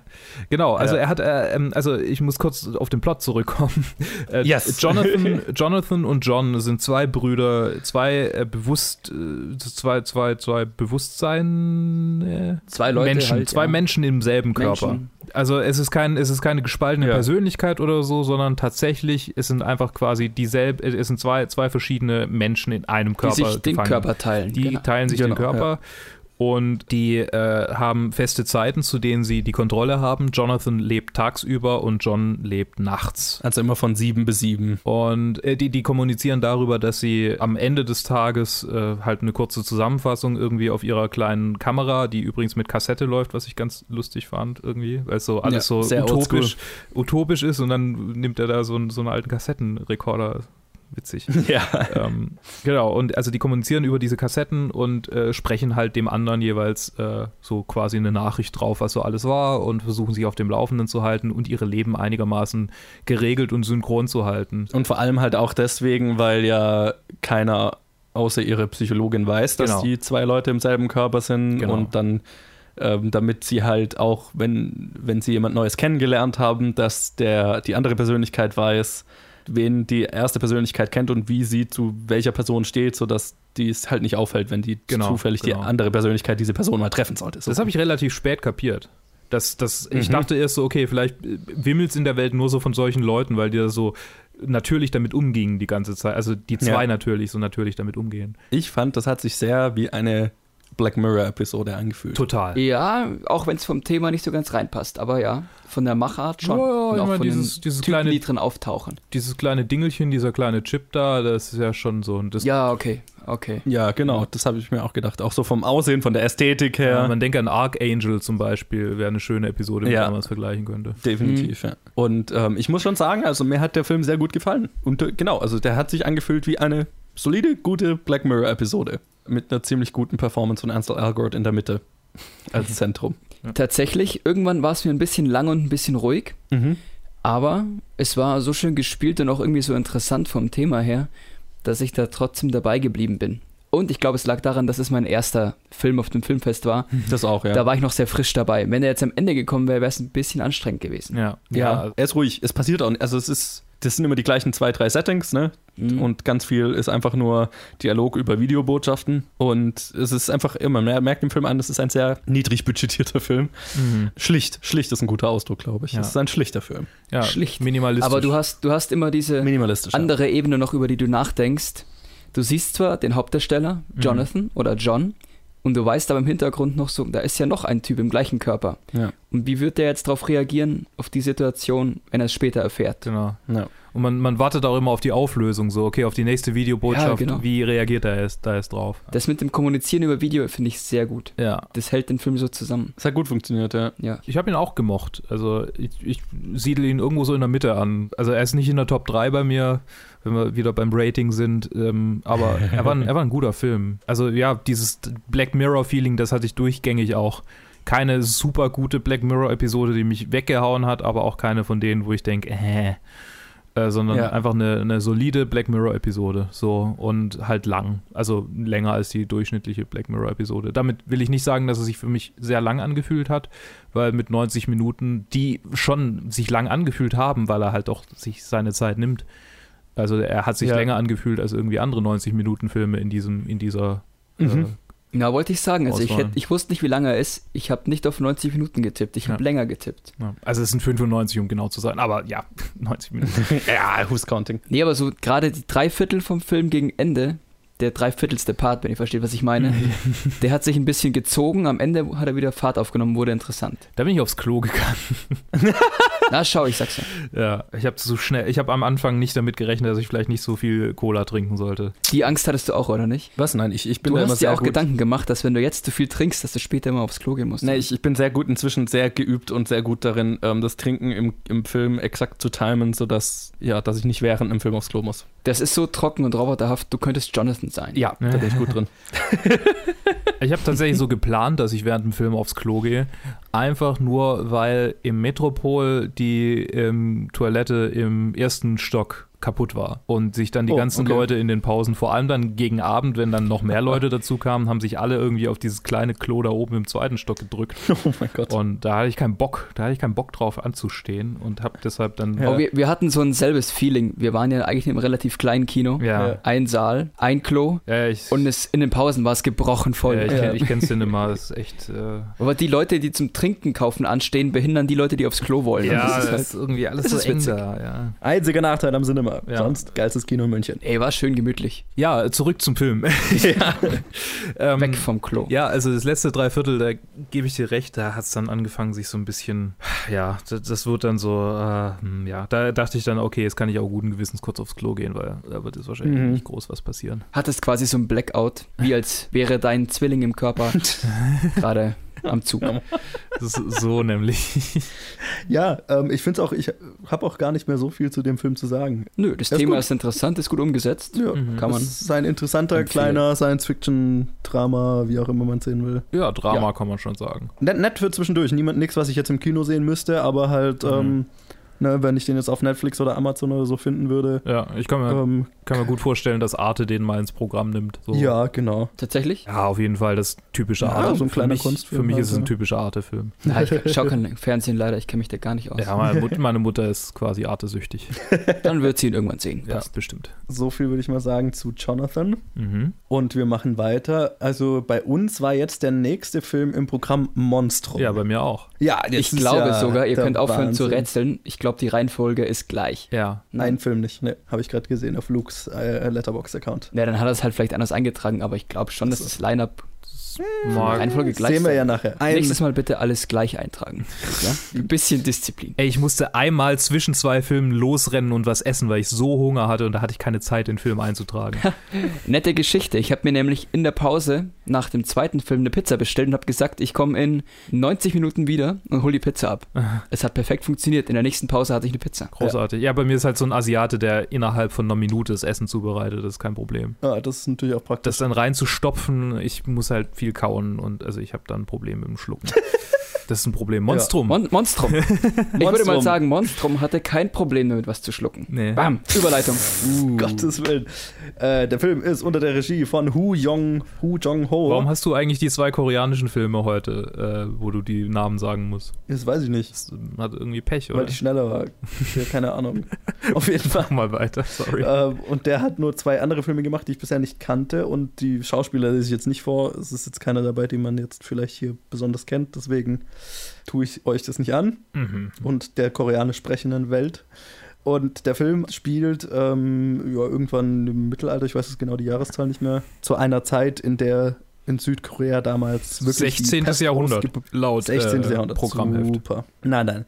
Äh, da ist eine, eine Epidemie, sowas wie die Pest, ausgebrochen und es gibt Gerüchte, dass ein Monster dafür verantwortlich ist oder es werden auch bewusst Gerüchte gestreut, dass ein Monster dafür verantwortlich ist, um Panik unter der Bevölkerung zu schüren. Mhm. Und dann wird ein ehemaliger Soldat aus der Elitegarde des Kaisers beauftragt, herauszufinden, was es damit auf sich hat und das Monster im Zweifelsfall zu erlegen. Ja, und der hat noch seinen, seinen Bruder, ist es, glaube ich, dabei, Jo. Ich glaube, ja, sein Bruder. der Comic Relief Ja.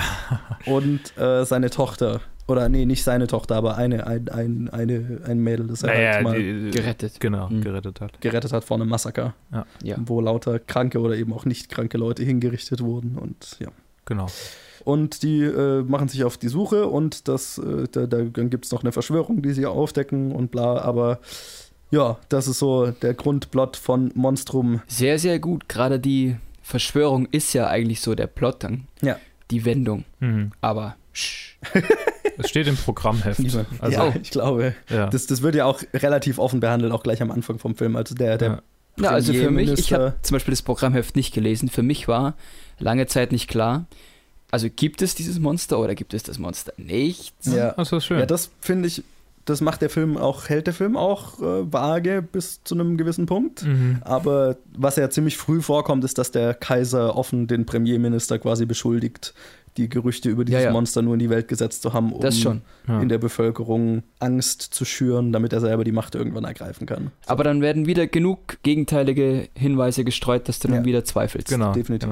genau. Fangen wir mal mit Max an. Wie fandest du Monstrum? Martial Arts Filme sind mein guilty pleasure. Mhm. Vor allem das Setting hat mir sehr gut gefallen. Über die Schauspieler, also gerade so asiatische Filme tendieren immer dazu, dass sie alles sehr overacten teilweise Mhm. und so komödiantische Elemente mit reinbringen. Ja. Das ist wahrscheinlich der andere Humor, aber den finde ich eigentlich ganz schön. teilweise vielleicht ein bisschen anstrengend, aber so gehört es halt. Und mir hat er ganz gut gefallen, dass es nicht so ein klassischer Monsterfilm ist, sondern dass es noch mehr Elemente hat, die da im Hintergrund mitspielen. Mhm.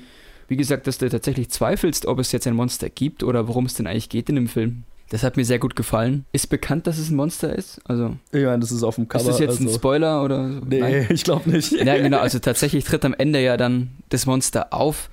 Ab da fand ich es dann, hat sich so ein bisschen gezogen. Davor war es sehr spannend, aber mir hat es sehr gut gefallen. Auch vom Setting her. Nee, mir hat der Film auch ziemlich gefallen. Ähm, es, war, es war so ganz geil als zweiter Film, ne? Du hattest erst Jonathan, so das ähm, Wirst dann wieder wachgerüttelt. etwas sterilere Ja. Science-Fiction-Drama und dann halt so die, die, das, das koreanische Monster-Action-Spektakel, sage ich jetzt mal.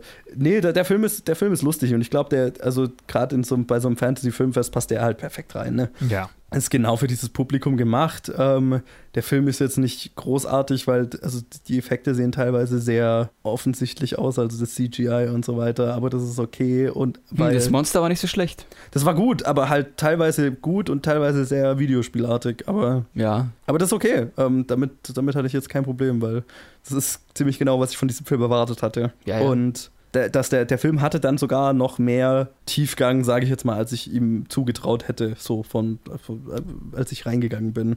Und ich hatte die, ich fand die Charaktere, die das Dreiergespann, das unseren Film leitet, total cool.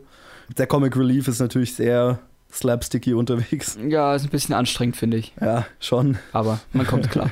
Aber nee, ich fand den Film lustig. Das ist so ein perfekter äh, dreieinhalb Sterne-Film, so, ne? So ein, Mhm. so ein klassischer dreieinhalb Sterne-Film, Johannes. Ja, ist halt so. Es ist halt genau das richtige Maß an unterhaltsam, unterhaltsame Monster-Action für, für so ein, für so ein Fantasy-Filmfest-Nachmittag. Nicht mehr, aber auch nicht weniger. Mhm. Mich hat er am Ende so ein bisschen genervt, der Film, weil ich mir dachte, oh, typisch. Das muss natürlich so kommen. Hm. Aber die wirklich letzte Sequenz fängt das nochmal sehr gut auf mit so einem gewissen Selbsthumor oder so. Also die Stelle, die du äh, gemeint hast mit, äh, ah, das musste ja so kommen, das war bei uns im Publikum so ein richtiges ah, aber Was? Die Leute Erklär wirklich das, laut. erklär das Geräusch. Ah, natürlich. sich beschwert haben. Natürlich passiert ah, das. schau. Na, Natürlich Sag ich passiert doch. das so. Ja, das Ah. war bei uns das, auch. dieses Gefühl hatte ich auch. Ja. Und da hat mir der Film kurzzeitig nicht mehr so gefallen, weil ich dachte, ah, so klassisch, warum muss es denn sein? Ja. Und ein paar Sekunden später rettet der Film das. Mhm. Ja, er greift es immerhin ganz gut wieder auf. Er greift es gut wieder auf. Dann ist es wieder befriedigend. Ob ich das gebraucht also gebraucht hätte ich es jetzt trotzdem Ja. Ich habe es genau. gebraucht. Ja, das wieder, das wieder aufgreifen, das wieder aufgreifen brauche ich aber nur, wenn die halt die Entscheidung treffen, das so zu machen. Ja, ja, genau. Man kann es auch einfach Von lassen. mir aus hätten sie das alles, genau, von mir aus hätten sie auch einfach alles so lassen, wie es können, wie es am Anfang wirkt. Ja. Damit wäre ich zufrieden gewesen. Ja. Wir, wir sind alle auf alle, einer Wellenlänge. Ja. danke. Danke. Also ja, genau. Ich muss noch auch was zu, sagen. Ich habe noch nichts zu Monstrum gesagt, wirklich. Dann sag was. Äh, ich schließe mich an. Also ich mag, Was er ich sagt. mag Martial Arts, ich mag Martial Arts auch, aber lieber so diese, die, die, den, die, das brutale, gritty Martial Arts, so wie, ähm, äh, weiß nicht, Ong Bak zum Beispiel oder äh, Ip Man. So, das sind, das Mhm. sind die Filme, die, die mir so richtig zusagen in dem Genre. Und das ist ja mehr so dieses, dieses so Forbidden Kingdom-mäßige, mehrere Hauptcharaktere, die alle irgendwie Martial Arts können, also kein, kein Fokus auf einen, Ja. der irgendwie alles kaputt mäht. Und ja, das, das verwässert für mich immer so ein bisschen. Und äh, das ist so die, der Teil von Martial Arts, den ich nicht so sehr mag. Ähm, und es war, ist halt immer ganz launig, aber auch nicht wahnsinnig, wahnsinnig cool. Und so fand ich Monstrum Ja. auch für mich auch ein klassischer, bei Joe ist drei, dreieinhalb Sterne, bei mir ist so ein klassischer Drei-Sterne-Film. ähm, so, ja, war okay, war ganz, ganz, ganz lustig. Ähm, Comic Relief war ein bisschen zu viel drin, der hat mich auch ziemlich genervt. Ja, ja, definitiv. Ich hätte es, ich hätte es geil gefunden, wenn er dann so richtig krass abgeht plötzlich, aber das nicht mal das, das war dann so, hm, ja. Also, ich meine, ich glaube, das war schon so gemeint, aber es hat so aber nicht so gewirkt. ist. Nee. Er, er ist nicht so der sympathische Comic Relief. Ja. Er ist irgendwann ein bisschen nervig. Wie fandet ihr denn so die Kämpfe, so von der Choreogra Chore- Choreografie her? ganz geil. Ich meine, am Ende gehen sie so ein bisschen over the top. Ehrlich gesagt kann ich mich daran gar nicht mehr erinnern. Ja. Am also, Ende da äh, äh, machen ja diese zwei äh, Elite-Soldaten da mal so eine ganze, ganze Ko Kompanie alleine kalt, ne? Ja, aber genau das ist ja das, Und- was ich gern sehen würde. Mehr. Und zwar brutaler und, und, und, und noch mehr over the top. Ja. Ich meine, ja, da, da wurde es so ein bisschen so von der, von der Machart so ein bisschen mehr in die 300-Richtung, ne, mit so Ja. Zeitlupe, äh, Speed-Ups, Zeitlupe und dann. Ne, Aber daran kann ich mich gar nicht mehr so wirklich erinnern, dass es Zeitlupensequenzen gab. Es war technisch ganz geil gemacht. Ich weiß nicht, für mich war das dann ein bisschen too much, aber Mhm. ich hatte mehr Spaß mit dem Monster an sich. Ich mag einfach Monster und Monster. ich, bin, ich bin persönlich bin ich nicht so der große Martial Arts, Arts Film Fan, deswegen also mir, mir hat mehr dieser Monster Teil gefallen. Okay, Mhm. für jeden etwas. Ja, ist für Ja, jeden was dabei, kann man Spaß mit haben und vor allem halt in einem, mit, mit ein paar anderen Leuten. Also allein würde ich mit hätte ich jetzt mit dem nicht so viel Spaß gehabt wie mit einem Publikum halt. Ne? Mhm. Auf jeden Fall. Das wäre für mich so ein perfekter Mhm. Nebenher-Anguckfilm. So, wenn ich, wenn ich was zock, Auch, ja. wenn ich was zock und dann irgendwie halt was brauche, was so im Hintergrund läuft, ja. wäre wär Monstrum so ein idealer Film dafür. Weil Forbidden Kingdom ist auch so ein Film, den ich glaube ich schon dreimal auf diese Art und Weise halt habe laufen lassen, ohne ihn wirklich zu sehen. genau, Positiv. positiv. ja. Aber nicht unser Favorite, um den nächsten Film anzukündigen. Oh, wollen wir wirklich jetzt schon Favorite? Okay, machen wir jetzt den Favorite. Ich meine, Ich habe es gerade auf Johannes seiner Liste gesehen. Ah. wir gehen ist einfach mal der Reihe nach auf- durch. auf so, oh, stimmt, äh, ja. äh, So, wenn man es jetzt chronologisch durchgeht. Ja. The Favorite. Das war ja mal ein Film, der jetzt für mich nicht so klassisch Fantasy-Filmfestmäßig war, aber ich habe mich trotzdem sehr gefreut, dass er Überhaupt gezeigt nicht. wurde. Überhaupt nicht. Nee. Fantasy? Hm. Ja. Film? Ähm, Hm. Weil, wo wir gerade gesagt haben, bei, bei Monstrum, das ist so der klassische Fantasy-Filmfest-Film. Ne? Ja, ja. The Favorite ist so was ganz anderes, aber ich habe mich sehr gefreut, ihn da zu sehen, einfach weil ich dann vorher vor Release schon sehen konnte. Ja. The Favorite ist nämlich unter der Regie von Yorgos Lanthimos, ein Regisseur, den ich sehr feier, vor allem halt für The Lobster, Mhm. ein Film, den ich extrem gut finde und äh, der auch Killing of a Sacred Deer gemacht hat, den wir ja jetzt, ja, der, der war okay, der hat mich jetzt nicht so vom Hocker gehauen. Ähm, und jetzt The Favorite und es spielen mit Olivia Colman, Emma Stone, Rachel Weisz, Nicholas Holt und viele mehr.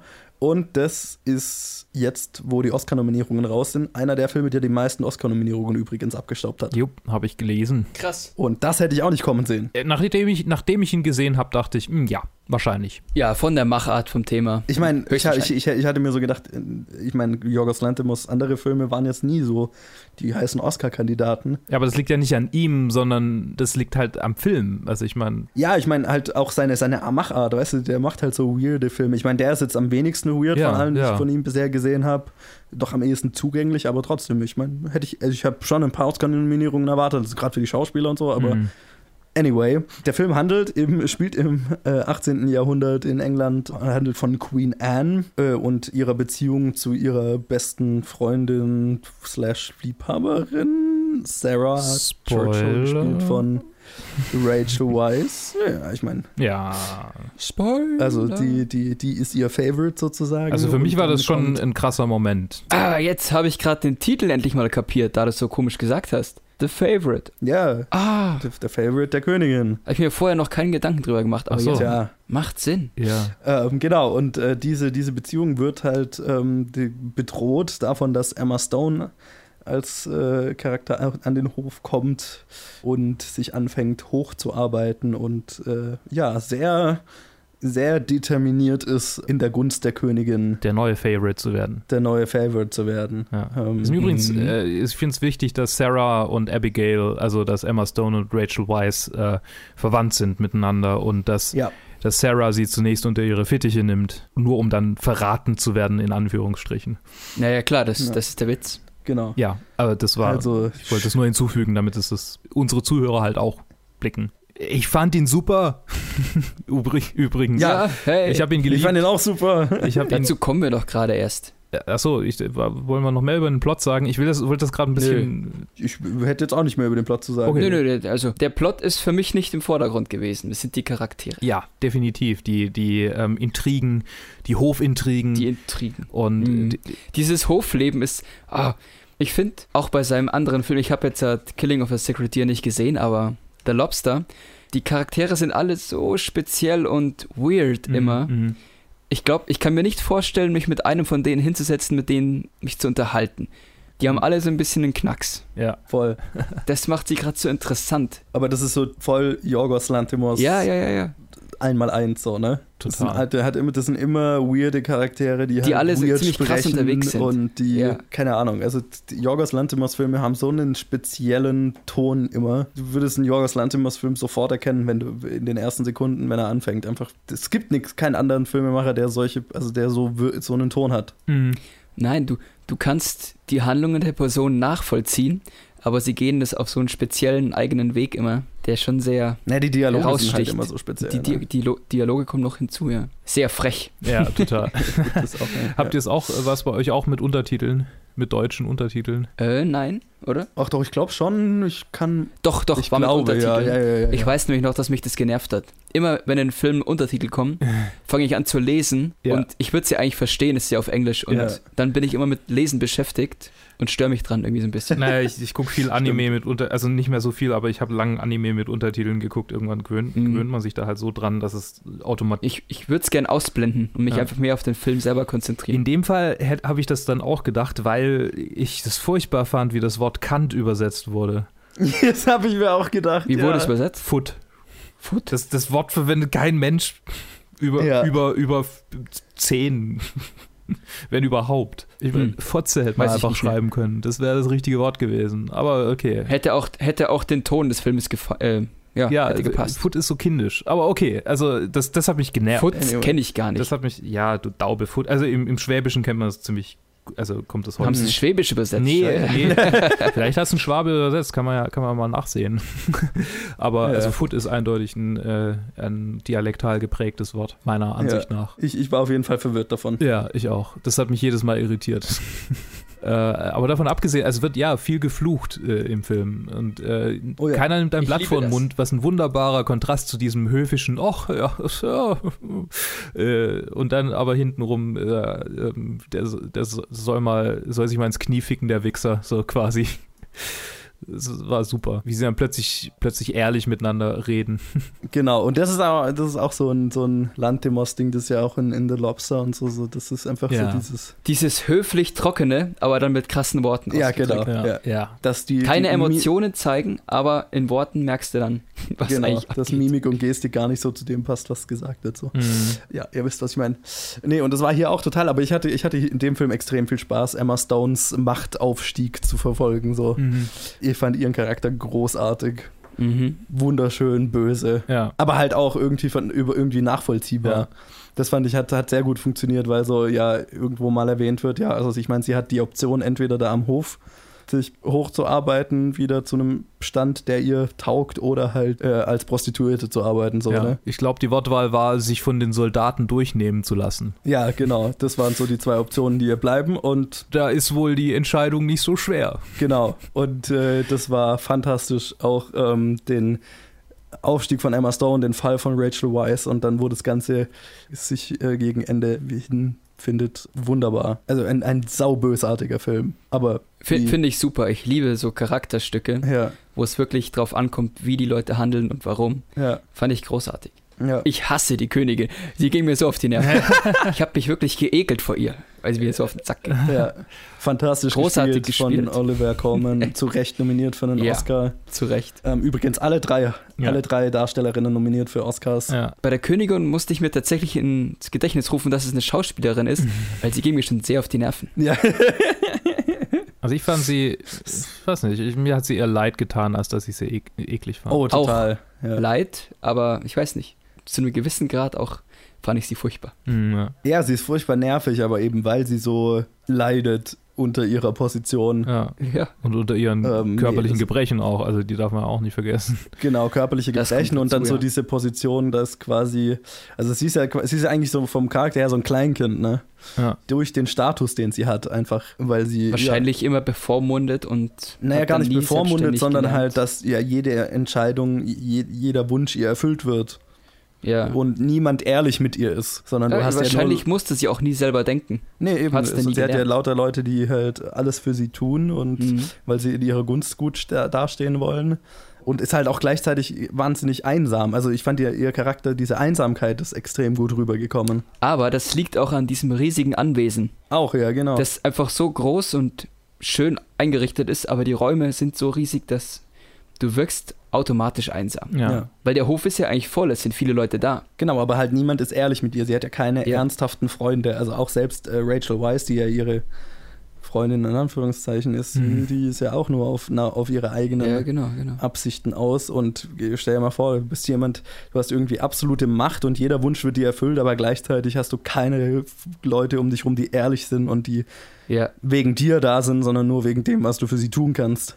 Von Mhm. daher passt das Setting perfekt. Nach Ja. außen hin richtig schön und innen drin kaputt und Ja. leer. Genau. Und ich fand es fantastisch, ähm, den, den Charakterbogen, den Emma Stone hat, Mhm. äh, mit ihrem Aufstieg und äh, den Konsequenzen dieses Aufstiegs. Ich weiß auch schön, wie lange man braucht, um dahinter zu steigen, dass sie tatsächlich so ist. Wie meinst du? Also ich habe ich hab eine Weile gebraucht, um, um dahinter zu steigen, dass sie halt, dass sie halt Machtambitionen hat und dass sie gerade anfängt irgendwie. Echt? Ich habe keinen Trailer oder Geht so. mir auch so. Ich habe keinen Trailer oder so gesehen und da habe ich tatsächlich auch das, das nicht so genau gelesen, was irgendwie im, im also ich wusste nicht viel über den Film vorher.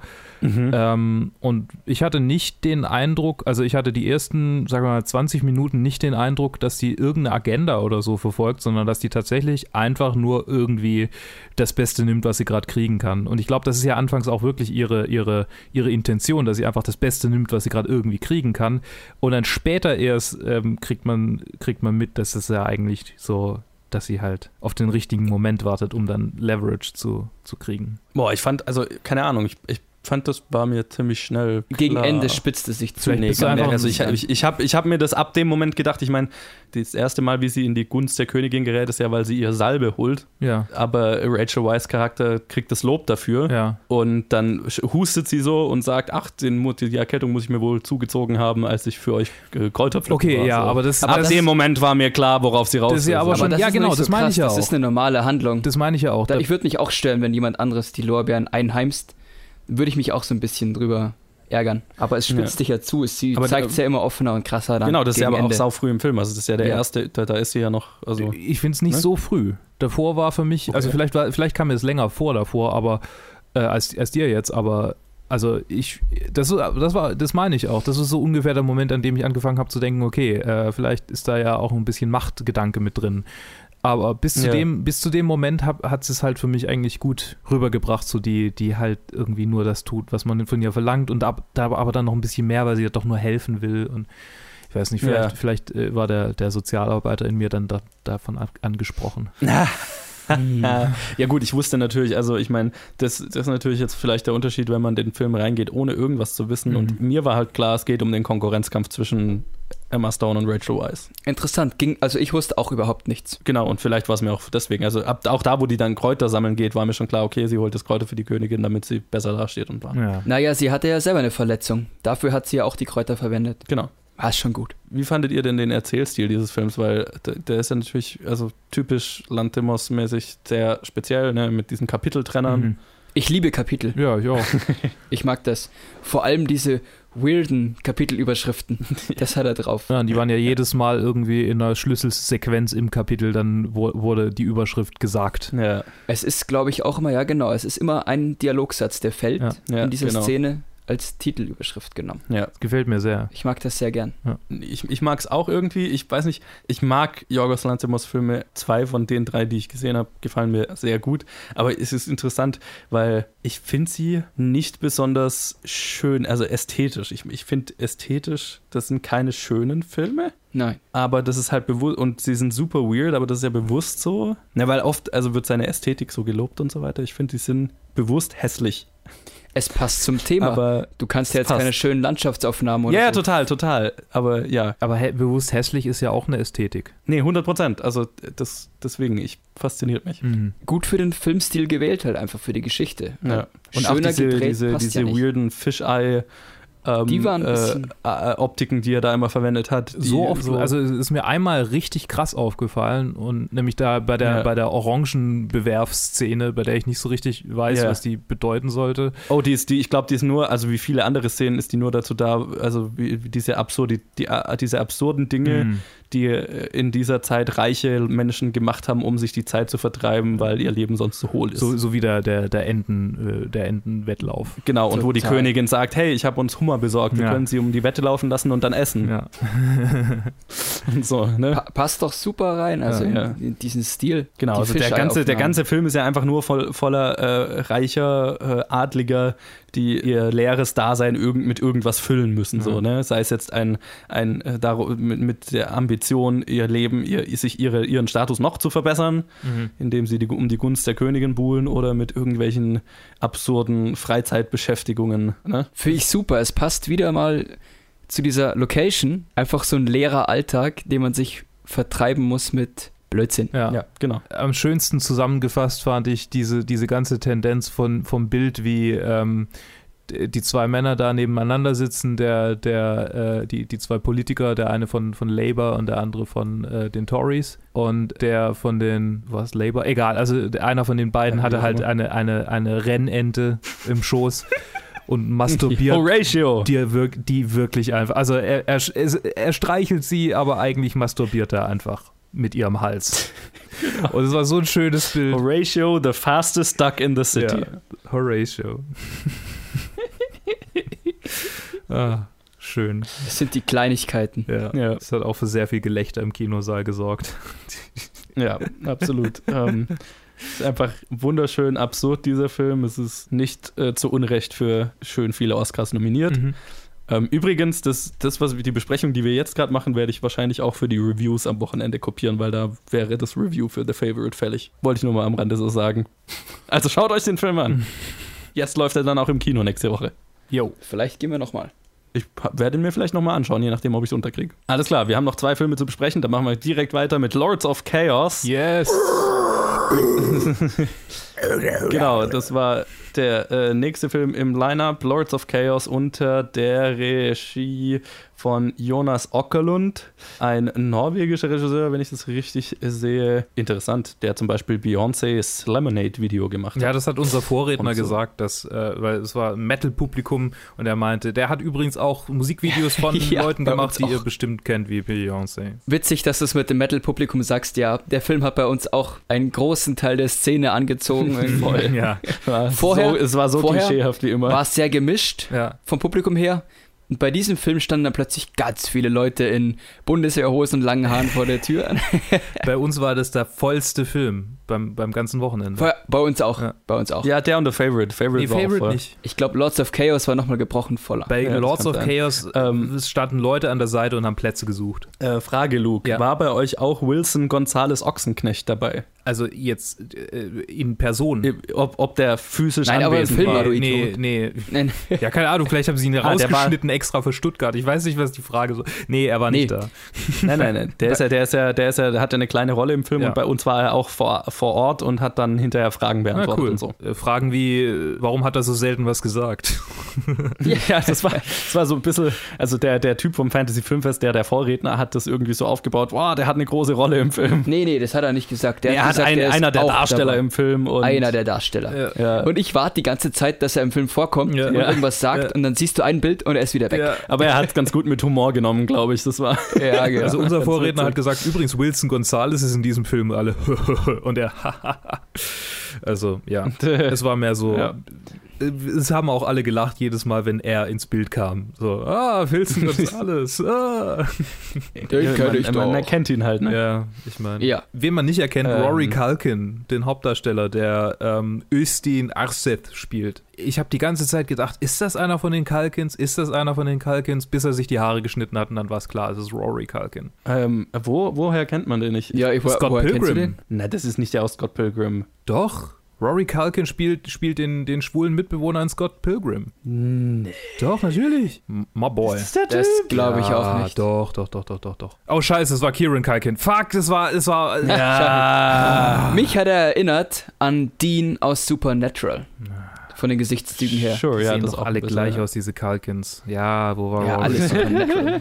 Ach, okay, der war in Science, ja. Was Anyway, also das, äh, der Film erzählt äh, die wahre Geschichte von der norwegischen Black Metal Band äh, äh, Mayhem. Und also der Entstehung von norwegischen Black Metal, also diesem Ja. Musikgenre an sich. Und ja, der Eskalation, die das mit sich gebracht hat, nämlich dass dann halt sich so eine Szene gebildet hat, wo dann halt Leute Kirchen niedergebrannt haben und äh, auch Leute ermordet wurden und so weiter ähm, in den 90ern. Darum geht's. Ein sehr, äh, und der Film äh, scheut, äh, äh, scheut sich auch nicht, äh, das alles sehr drastisch zu zeigen. Ziemlich brutal und makaber teilweise. Ich meine, die waren halt brutal und makaber. Also. Ja, ja ich, ich wollte gerade Genau. sagen, also ich kenne mich ja da nicht jetzt so gut aus, aber was der Film erzählt, für mich passt die Gewaltdarstellung dann auch. Mhm. Luke, Ja. wie fandest du Lords of Chaos? Also ich habe mich ja Sprich, vorher schon. Nein, Growls in die. ich habe mich vorher, ich werde jetzt nicht alles growlen, weil ich kann das nicht so gut. Das geht dann auf die Stimme, weil ich mache das. fand den Film. Ich mache das mit Kopfstimme und das macht man aber nicht mit Kopfstimme. Egal. Ähm, ich habe mich ja vorher schon mit Mayhem beschäftigt. Äh, Ist nicht so sehr mit der Musik von denen, sondern eher mit dieser Geschichte. Da gibt es eine sehr gute Dokumentation auf YouTube. Äh, Pure Fucking Mayhem. Lohnt sich. Die muss man auf jeden Fall gesehen haben, wenn man sich für Black Metal interessiert, was ich tue. Und der Film hat jetzt meine Liebe zum Black Metal mal wieder ein bisschen mehr aufgeweckt. Und ich fand ihn sehr gut und er hat mir sehr gefallen. Ich habe im Vorhinein gehört, es wäre nicht die Originalmusik von denen und tatsächlich sind es Songs von denen, die aber von, die, von einer anderen Band eingespielt wurden. Also ist es irgendwie ja doch deren Mhm. Musik. Äh, also, also ein Cover quasi. Genau, also mein Letterbox-Review kann man äh, zum Teil ignorieren, weil da habe ich geschrieben, äh, I, um, shame that they couldn't use the original music, was zwar irgendwie stimmt, aber irgendwie auch nicht so richtig. Naja, es ist ja nicht original. Es ist nicht original. Wenn es eine andere Band eingespielt hat. Und ich habe mir äh, die Aufnahme jetzt äh, von, äh, also ein Live-Konzert in Leipzig, das sie gegeben haben, 93, äh, 91. Und mein Gott, ist das gut. Wenn man diesen Garagensound irgendwie, äh, ständig gibt es irgendwie ein, ein, so, ein, so einen Störton und äh, man Mhm. hört die ganze Zeit das Publikum im Hintergrund grölen und irgendwie das Klirren von Bierflaschen und ach, wenn man solche Konzerte halt mag, weil man halt gelegentlich auf solche Konzerte selber geht, dann ist das eins der besten Alben, wenn man auf Black Metal steht. Weil es einfach diese, Mhm. diese Energie so gut rüberbringt. Und weil da noch Dead äh, mitgesungen hat, der ja in diesem Film relativ bald äh, Suizid begeht, der hat irgendwie so eine, so eine einzigartige Energie, die auch im Film super rüberkommt. Und in diesem Konzert merkt man es auch so, dass er halt einfach so ein Getriebener ist, der eigentlich überhaupt nicht Mhm. irgendwie, der eigentlich Hilfe braucht, der eigentlich psychiatrische Hilfe braucht. Ja, 100 Prozent. Und also ich, ich äh, komme gerade ein bisschen äh, ähm, schweifig ab. Wenn du, wenn du eh schon gerade abschweifst, Ja. also wie bei dir, tatsächlich hat es auch wieder meine, mein Interesse oder meine Faszination für Black Metal Mhm. entfacht. Mhm. Seit diesem Film bin ich auch wieder so ein bisschen da unterwegs, um das einzubauen. Voll, voll, achso, das war schon, weiter, ja, das war, weiter. das war, ähm, ja, äh, finde ich interessant, dass er so, dass er so die Wirkung auf, auf uns hatte, ja. Ähm, ja, ich weiß nicht. Es ist super. Was mich ein bisschen gestört hat, der ist ein bisschen arg äh, oberflächlich mit, mit, mit der ganzen Musik und der Art, wie sie das gemacht haben oder wie sie da drauf gekommen sind, umgegangen. Und auch irgendwie, dass sie, dass sie dann halt wirklich getourt sind und wirklich Konzerte gegeben haben, obwohl das von Euronymous ja dann äh, abgelehnt wird. Ähm, das kommt gar nicht Mhm. so rüber in dem Film. Weil die waren ja tatsächlich gar nicht mal so unbekannt, so, so äh, europaweit Ja. die gerade in Deutschland und so, da haben die, da haben die schon einiges dann irgendwie an Kohle reingespielt und da in dem Film wirkt es so, als wären es halt so ein paar ähm, äh, Bro-Kids, die halt irgendwie ihren Garagen-Metal machen und das war's. Gut, dass du es sagst, ja. Den Eindruck habe ich auch. Ja, Dass sie wirklich groß sind und Musik machen, bekommst du nicht mit. Ja. Ich hatte das Gefühl, es stagniert irgendwann und dann macht er seinen Laden auf. ja, aber das, Ja, in diesem, in diesem Zeitsprung, den der Film macht, da zwischendrin wären halt die Touren gewesen, schätze ich ja, mal. genau, Also, genau. Aber auch wirklich mit der Szene und so beschäftigt sich der Film wenig. Ja, das ist Man sieht nur die Band selber ein bisschen. ja. Halt, wie sie mit der Szene interagieren, also mit, der, mit dem Rest, den sie halt Ja. für Scheiße befinden. Aber auch Ja. das war eigentlich viel ausgeprägter im echten Leben. Euronymous hat ja irgendwie vielleicht eine Morddrohung in diesem Film ausgesprochen, aber der hat tatsächlich Mhm. ständig irgendwelchen Leuten Droh Drohbriefe geschrieben. Es wurden ständig irgendwelche Leute einfach so angegriffen, weil sie gesagt haben, sie mögen Death Metal. Also das war wirklich ähm, eine ziemlich krasse Szene. Äh, Hieronymus ist der Hauptdarsteller Genau, genau. oder äh, genau. Hauptcharakter. Ja. Übrigens der Mhm. Name falsch übernommen aus einer äh, falsch übersetzten Version der satanischen Bibel von äh, LaVey, Mhm. dem Chef der Church of Satan. Also Euronymous schreibt man eigentlich völlig anders.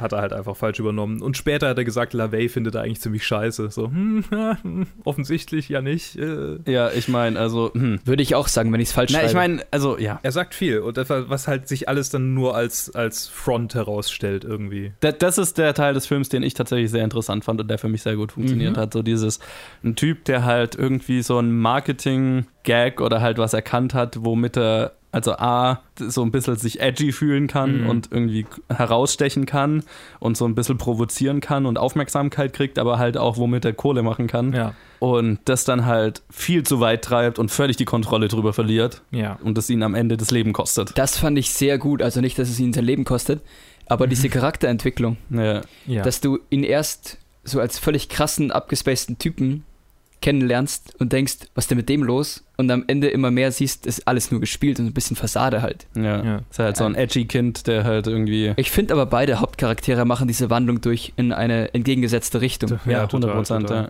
Und das finde ich gerade das Interessante dran. Das hat für mich auch gut funktioniert. Das ist für mich Ja. halt auch diese Charakterentwicklung von Varg, der also an, anfangs ein Fan ist der Band. Ja. Und dann macht sich halt Euronymous über einen, einen Scorpions auf äh, näher halt lustig, den er hat. Ja, und genau. dann wird er halt, äh, macht Ja. er sich selber so zum edgy, auch zum edgy Black Metal Kind und ähm, halt äh, treibt das halt halt viel zu weit und hat halt schon vorher so einen psychischen Hau und Ja, aber ja gut, vorher ist er eher so der Softie ohne Selbstbewusstsein und am Ende geht er halt krass in die andere Richtung. Ja, aber ich meine, so irgendeinen gewissen Hau muss er ja schon gehabt Muss ja haben. klar. also es stimmt auch nicht so richtig. Er war vorher auch schon so im, in, in dem Stil unterwegs, aber ähm, dadurch, dass Euronymous Ja. dann, also er hat nicht Black Metal gemacht, weil Euronymous hat tatsächlich das, den Begriff Black Metal erfunden. Aber Ja, ähm, genau. er hat schon Musik gemacht, die in die Richtung ging, bevor er ihn kennengelernt hat. Ja. Äh, nee, die Band hieß nicht Varg, Ja. die hieß ja anders. Äh, Er, er, Bursum. Busum, genau. Aber Bursum. ja, genau, auf jeden Fall. Also das ist Alles mit, mit ihm eskaliert das Ganze halt und Mhm. das war schon gruselig zu sehen. Also ich meine, ich kannte jetzt die Geschichte halt noch nicht so wirklich. Ich hatte halt so schon gehört, ja gut, also es gab halt diese Black Metal Szene und es eskaliert und ein paar Leute wurden ermordet und Kirchen wurden nieder niedergebrannt. Das war so der, der das Wissen, das ich hatte. Ja, Mhm. ja. Und äh, also ich kannte keinen der Charaktere, ich kenne die Band Mayhem natürlich, aber so, ne, die Leute, die da involviert waren, das wusste ich halt alles nicht. Also das, der, der Aspekt der Geschichte hat mir total gut gefallen. Mhm. Ähm, diese Entwicklung von, von Varg, so, keine Ahnung, ja, die Geister, die ich rief, ne? ja, total, total. Ja, dieser Teil der Geschichte hat mir total gut gefallen. Äh, ich hatte aber, ich habe so ein bisschen gebraucht, um, um so in diese Geschichte reinzukommen, weil ich, keine Ahnung, das ist vielleicht auch mein, mein eigenes Ding. Bei so Metal-Filmen bin ich, habe ich immer erstmal so eine, so eine, ich habe immer Angst erstmal bei einem Metal-Film, dass es so ein Metal-Film von Metalern für Metaler Ja, ist, wo sich die Metal-Szene ja. selber feiert. Ja.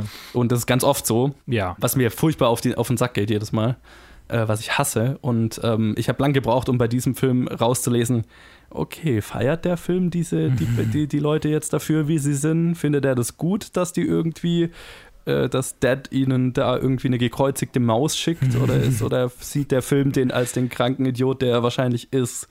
Und ähm, da war, war ich sehr skeptisch, bis, bis es dann halt natürlich irgendwann rauskommt, dass der Film das natürlich einfach nur sehr halt Neutral darstellt. versucht neutral Mhm. darzustellen, wie es halt Ja, ist. Und ähm, Ich, ich konnte mich da mehr drauf einlassen, weil gerade wenn du jetzt die Szene erwähnst mit der gekreuzigten Maus, sie reagieren ja nicht auf Freud drüber, sondern schon so, what the fuck, was ist das ja, denn? äh, wo, wobei ich sagen muss, also die, diese Skepsis, die ich gerade bei der Szene hatte, kam eher daher, glaube ich, dass halt das Publikum ein Metal-Publikum war und Mhm. über die Szene gelacht hat. Es, ja, es ist auch so ein bisschen dargestellt, so ein bisschen, wow, was für ein abgefahrener Typ. ja, Schickt genau. Und, und halt das Publikum fand die Szene halt lustig und ich fand es total abtörnend. Und dann Ja. war ich so, okay, findet der Film Nicht das jetzt auch lustig? Und warum findet ihr das jetzt lustig? es hat, Findet es ihr hat, euch jetzt alle edgy, weil der eine Maus gekreuzigt hat? es hat ja so eine gewisse Komik. Ich fand die Humanisierung dieser, dieser Typen super witzig jedes Mal. Diese, Ja. diese, diese Typen, die so dieses Metal, wir, wir, wir hassen alle Menschen und wir wollen alles töten, fronten und dann sehen sie halt einmal irgendwie Ja. eine tote Maus und so, oh Gott, oh Gott, eine tote Maus. Also ich habe nicht wegen der toten Maus gelacht, sondern halt wegen der Reaktion von denen. Die wunderbarste Ja, ja. Szene, die, die mich richtig zum Lachen gebracht hat, war, als die Reporter zu äh, Varg in die Wohnung kommen und Oh, dann ja. irgendwie Oh, Wilson war Gonzales vorausläuft und sich erstmal die Schuhe auszieht, weil da muss man natürlich mit Klasse. Strümpfen laufen in der Wohnung von diesem bösen Ja. Metal-Gott. Und, und dann, Ja. okay, du bist, Und der eine Reporter braucht ewig für seine Schuhe. ja genau, und du bist Nazi. Und dann fragt Wilson Gonzalez noch so, äh, will jemand Tee? Ja, genau. Oder, oder, äh, Schwarzen Tee. genau. Und dann fragt er ihn, was ist deine Ideologie? Und er, also er, er, er will, dass, dass äh, ich will, dass, dass wir wieder Odin anbeten. Und er, aha, aber du hast da auch ein Bild von Mao hängen. Ja, und, und, und du hast hier überall Hakenkreuz. Also bist du ein Nazi, aber auch Maoist und auch Paganist? Oder, ja, das hängt alles zusammen. Das können normale Menschen wie Sie halt nicht verstehen. Ja, kann ich nicht. Ja, ist- genau. Ich kann es nicht, ich verstehen. Das- Ja, Super das ist witzig. So geil. Also es hat bei uns auch das Publikum abgefeiert, weil ich glaube, ich glaube, Metal ist nicht mehr so true, wie man das immer so denkt, sondern halt, die können über, Ja, über ja. dieses, über dieses, diese Attitüde, die man da hat, halt lachen, weil es halt Blödsinn Ja. ist. Und weil die sich so wahnsinnig ernst genommen haben, aber halt einfach nur traurige kleine Männer waren. Ja, so äh, halt Kinder, die Aufmerksamkeit Ja, gesucht haben genau. und sich abgrenzen wollten. So. Also Ja, sich in ihrem bösen Ideal da so versuchen wiederzufinden. ist ja nicht mein böses Ideal, das ist ja einfach nur, da, um, um zu provozieren. Das ist ja nur, Ja. um zu provozieren. Ja, in, in halt so eine um eine Reaktion aus Richtung. Leuten zu kriegen, um sich selber gut zu fühlen. Um so die eigene Existenz irgendwie, eine, das ist eine Selbstvalidierung. Oh, ich, also das existiert immer noch. Ja, natürlich, 100 Prozent. Und, Und nicht nur in der Black Metal-Szene. Nee.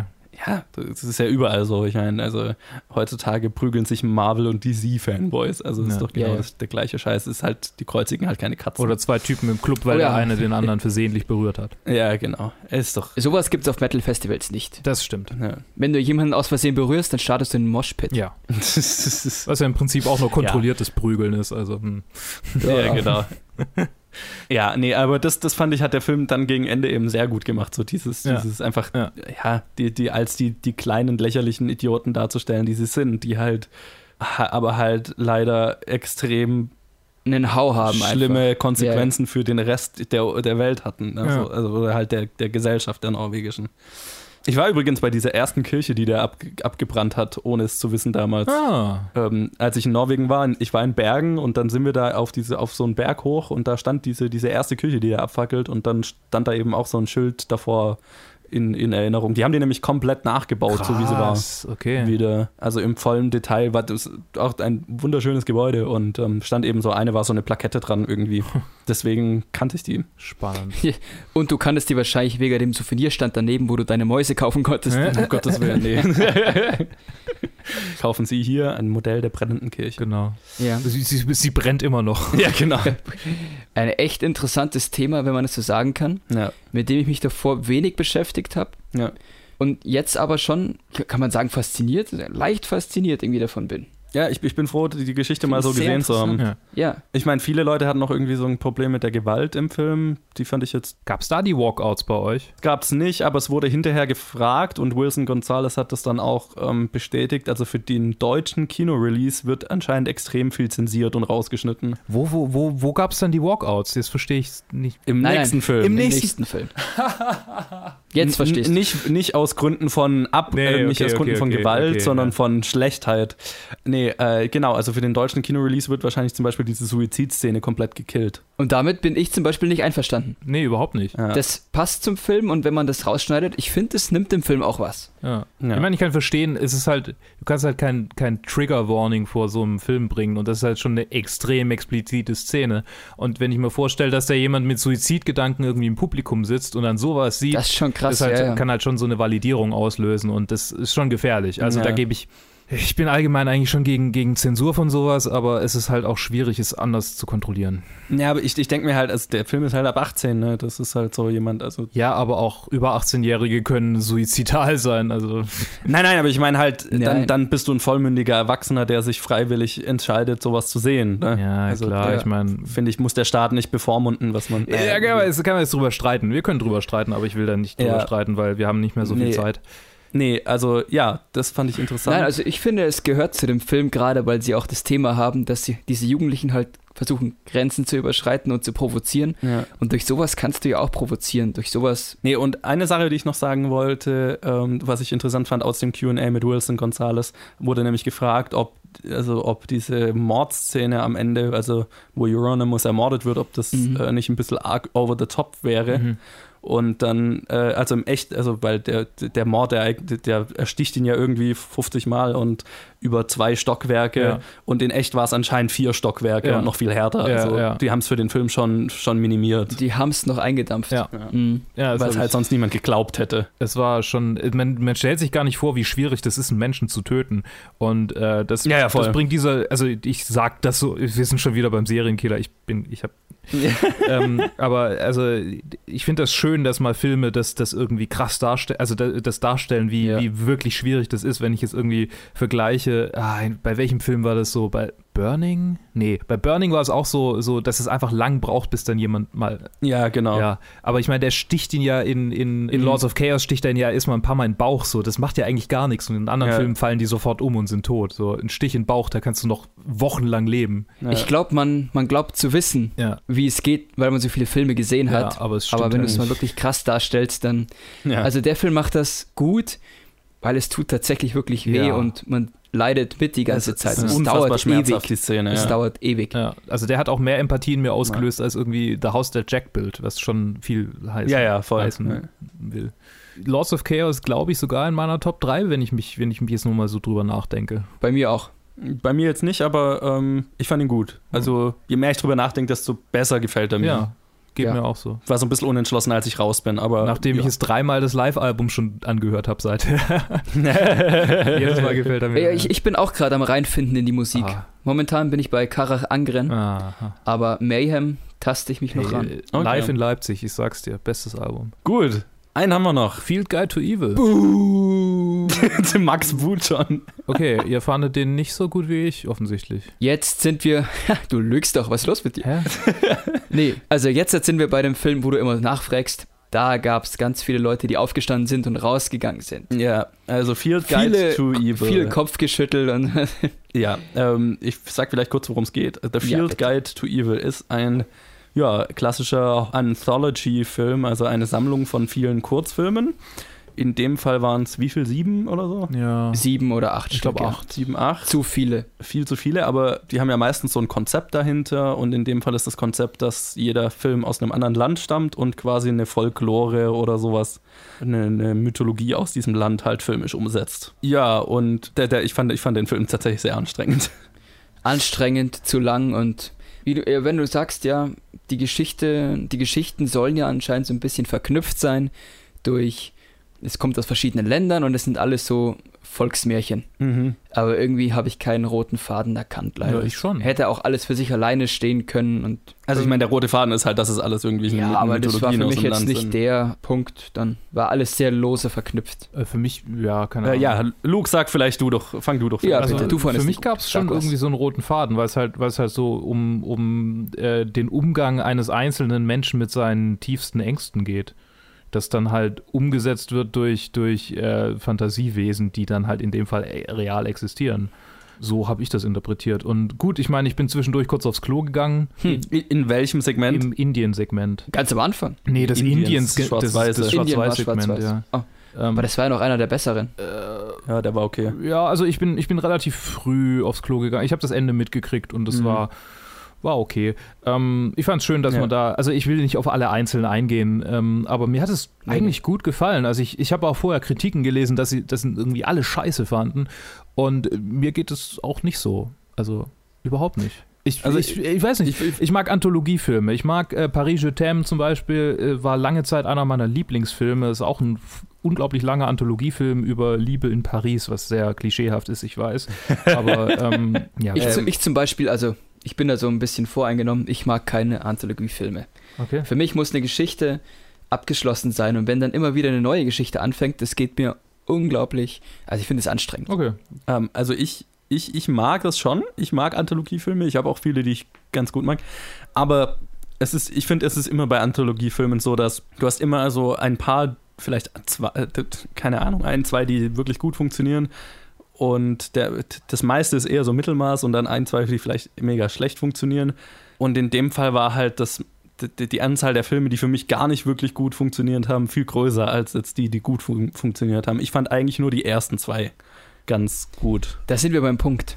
Die besten kommen für mich auch Ja. am Anfang. Genau. Ehrlich. Ja, Ja. voll. 100 Prozent. Äh, Ungarn mochtet ihr nicht. Welcher war der Ungarn? Der, der ähm, Stummfilm. oh, den Nein, fand ich furchtbar. Der, war, Ehrlich? der kommt ja am Schluss und der war so anstrengend. den fand ich ganz grausam. Das war so, das, da sind auch die meisten Leute rausgegangen bei uns im Kino, weil das war der letzte Film an dem Tag. Äh, ja, okay, Ne, bei damit uns war es der erste Film an dem Tag. Ja, ich glaube, das macht nämlich viel aus. Ja. Deswegen habe ich gemeint, wir hatten nicht ganz genau den gleichen Ah, ja, äh, okay, Reihenfolge. okay. Weil das Ah. war der letzte Film an dem Tag. Es war mitten in der Nacht. Mm. Und dann äh, waren eh davor schon so ein paar Filme, wo die Leute so, so ein bisschen gelacht haben und nicht so ernst aber auch genommen vorher haben. Ausgegangen Und sind. dann fängt plötzlich ein Stummfilm an. Ja, ich meine, den kannst nee, klar. So, weißt du, mit so Mimen und was weiß ich, und da haben, da haben, also haben halt einfach ein paar Leute gesagt, ah, okay, leckt mich doch, ich gehe. Kann ich absolut So, verstehen, wenn es was der ich letzte voll Film verstanden war. habe. Ja, nee, dann kann ich schon verstehen, wenn es Ja, der letzte genau. Film war. Das ist, so ein Film gehört Ja. nicht als letzter Film da rein. Das habe ich auch schon, äh, als ich ähm, beim vorletzten Fantasy Filmfest, wo ich mal einen ganzen Tag geguckt habe, da war ja irgendwie ähm, Figaros Wölfe war mal der letzte Film, weil er auch wahnsinnig lang war oder, oder also, oder so Mhm. langwierig und so artsy und so oder Cousteau, das ist halt auch so, die Filme darf man nicht als letzten Film verwenden, auch wenn sie natürlich diejenigen, die Filme sind, die am wenigsten Pull haben. Die musst du als ersten Film setzen. Ja, ja, Und voll. Field Guide to Evil war der ja. perfekte erste Film. Das machen sie sonst auch immer gut, wenn sie ihre Shorties, also ihre Kurzfilme, immer an, an letzten Tag am, ganz am Anfang stellen, im normalen Fantasy-Film. ja, das macht Sinn dann auch. Das passt perfekt. Also verstehe ich nicht, warum sie Ja. die äh, in München sehe ich gerade und in Köln aber auch haben sie die jeweils äh, haben sie den Field Guide to Evil als letzten Film genommen. Ich, wenn ich jetzt, genau, wenn ich jetzt überlege, dass das der Anfang wäre, dann hätte ich mir gedacht, naja, okay, das war okay, wäre noch Potenzial und jetzt bin ich gespannt auf die nächsten Filme. So. Ja. Und so war es halt anstrengend. Ja. Also ich fand ihn, ich fand ihn echt, mir hat das schon gefallen und ich, mir fällt jetzt auch keine Episode ein, die ich wirklich direkt kritisieren würde. Also stark, kri Na komm, stark die, die, kritisieren die, würde. die also die amerikanische war ja wohl frech. der amerikanische ja war große furchtbar. Ach, die amerikanische. Ja, okay, die war scheiße, stimmt. Die hatte ich, die hatte ich, die hatte ich komplett ausgeblendet. Zu Recht. Die hatte ich komplett ausgeblendet. Da, ich meine, da hat das Publikum dann schon angefangen, sich über den, also lauter als über den Film lustig zu machen Ja. und da sind dann halt auch Leute gegangen Die und so. Also das war. Da konnte ich den Jesus. Film überhaupt nicht mehr ernst nehmen. Also ich fand, ich fand die, ich fand die auch die, die, na, die Reihenfolge der Kurzfilme nicht besonders glücklich. Einfach weil Ja. halt. Naja, andererseits, ich meine, du willst halt mit auch mit den besten anfangen, sonst gehen die Leute schon bevor die guten Filme. Ich weiß es nicht. Ja, aber dann gehen die Leute halt irgendwann. Ja, und so war es dann halt irgendwie, dann kommt der amerikanische, der so super kacke und lächerlich ist, und dann kommt dieser griechische mit dem, mit dem komischen Goblin, der dann halt auch irgendwie merkwürdig und komisch wirkt. Und dann kommt noch der ungarische Stummfilm und du bist eh schon halb müde und sitzt den ganzen Tag im Kino und dann ist halt so vorbei, ne? ja, die Griechen, keine Ahnung. Ich, ich will mich gerade nicht auf eine. Den mochte ich eigentlich auch. Ist doch okay, ist doch gut, freut mich, dass jemand gefallen hat. ja, keine Ahnung. Ich- Naja, es kann ja, es kann ja jeder nochmal sein Lieblingssegment sagen. Ich, bei mir war es der erste, glaube ich. Bei mir. Der österreichische, oder? Der erste war Österreich, ja. Ja, den nehme ich. Die Trut. Ja, True. die Trut. Der war gut und ich fand auch den, den türkischen ziemlich gut. Ich mochte den ungarischen am meisten. Na gut. Märchenhafter Stummfilm, Arzi, hallo, damit, damit, holt, 100 Prozent. damit holt man mich sofort. Das ist mein Guilty Pleasure. Sowas ist mein Guilty Pleasure. Ja. Nee, ist nicht mal Guilty. Ja. Nice. Ich hasse das Wort Guilty Der ist doch, Pleasure. der war ja auch, der war auch wirklich gut das gemacht. ist mein Pleasure. Ich, ich liebe sowas. Ich liebe den Shit. ich glaube, wenn ich den jetzt außerhalb vom Fantasy Filmfest gesehen hätte, einfach nur diesen Short, hätte ich mir auch gedacht, wow, das ist ein gut gemachter Short. Das ist nichts, also ist jetzt nicht meins so, ne? Mhm. Aber der ist gut gemacht. Aber in dieser Sammlung mit den anderen und nach dem amerikanischen und nach dem griechischen, Ja, der amerikanische war scheiße, alle anderen fand ich, fand ich, manche fand ich besser, Ja. manche fand ich schlechter, aber bis auf den amerikanischen fand ich wirklich keinen Kacke. Den hatte ich, Ja, den hatte ich ausgeblendet, deshalb war mein, war mein, Der amerikanische war Den- so typisch hirnlos. den hatte ich wahrscheinlich, Scheiße geschrieben. nee, der hatte zu viel, also zu viel Hirn, weil halt, diese- Ah, ich wollte vorhin auch so einen Wortwitz bringen. Also bei dem Film habe ich zwar keinen großen Kopf bekommen, aber einen dicken Hals. schön, schön, lang, lang dran gesessen. Ja. Nee, nee, nee. Ich wusste nicht, ob ich es. Ja, gut, gebe ich zu. Aber ich wusste nicht, ob ich es erwähnen soll. Ah, schön. Ja, okay. War, war mein least favorite des ganzen Next. Festivals. Es gibt kein Next. Ähm, ja, das war's. Ja. Wir sind durch. Ich bin durch. Hey, Ich bin auch durch. Das war jetzt eine lange Aufnahme. Jo. Ja, so viel zu, äh, de, was wir dieses Jahr beim, bei den Filmfest, äh, ja. Fantasy Filmfest White Nights gesehen haben. Aber Jetzt- nicht vergessen, Johannes, im April ist wieder Fantasy Filmfest. Genau, da das sind dann die Fantasy Filmfest Nights. Yay! Ähm, Zwei Filme sind schon bestätigt. welche? Ähm, The Angel und The Witch Part 1 Subversion. okay, Also ähm, The Witch Part 1 ist ein koreanischer vom Autor von I Saw the Devil Mhm. und The Angel geht es um einen Serienkiller in Argentinien Alles klar. von Luis Ortega. Ich werde versuchen, dieses Mal dann wirklich alle Filme zu sehen.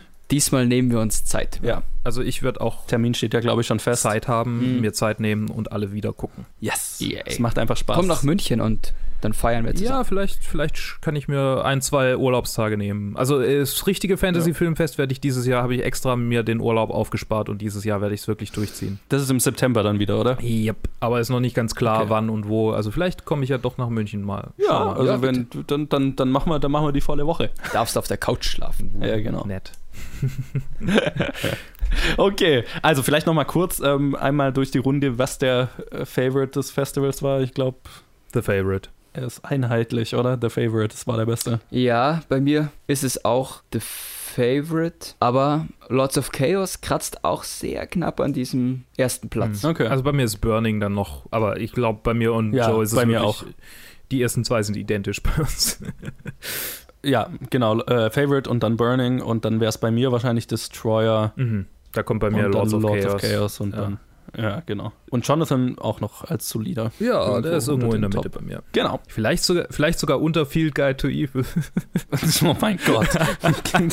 mein Gott, nein. Nee, nein. nee, nee, ist er Stopp, nicht. Ist er nicht, aufhören. ist er nicht. Ich höre auf. Okay, sorry. Du Monster. nee, äh, Destroyer. ja, genau. Monstrum. I dare say Lord of Chaos. Oh mein Gott. Äh, Okay, Jungs, Ja, okay, Max ich muss, muss gehen. langsam ähm, mein Zeug packen. ähm, äh, ja, also danke fürs Zuhören. Äh, lasst uns wissen, falls ihr Filme gesehen habt, welche ihr gesehen habt und wie ihr die fandet. Facebook und Twitter, lasst uns eine Bewertung da, ein Review und empfehlt uns weiter. Das hilft uns sehr viel. Danke Max und Luke, dass ihr dabei wart. gern. Danke. Und wir hören uns im nächsten Leben. Programm. Nein, ja. Leben, Ah, ja. Episode. Oder zu den nächsten Fantasy Filmfest Nights. Bis dann, ciao. Tschüss. Out.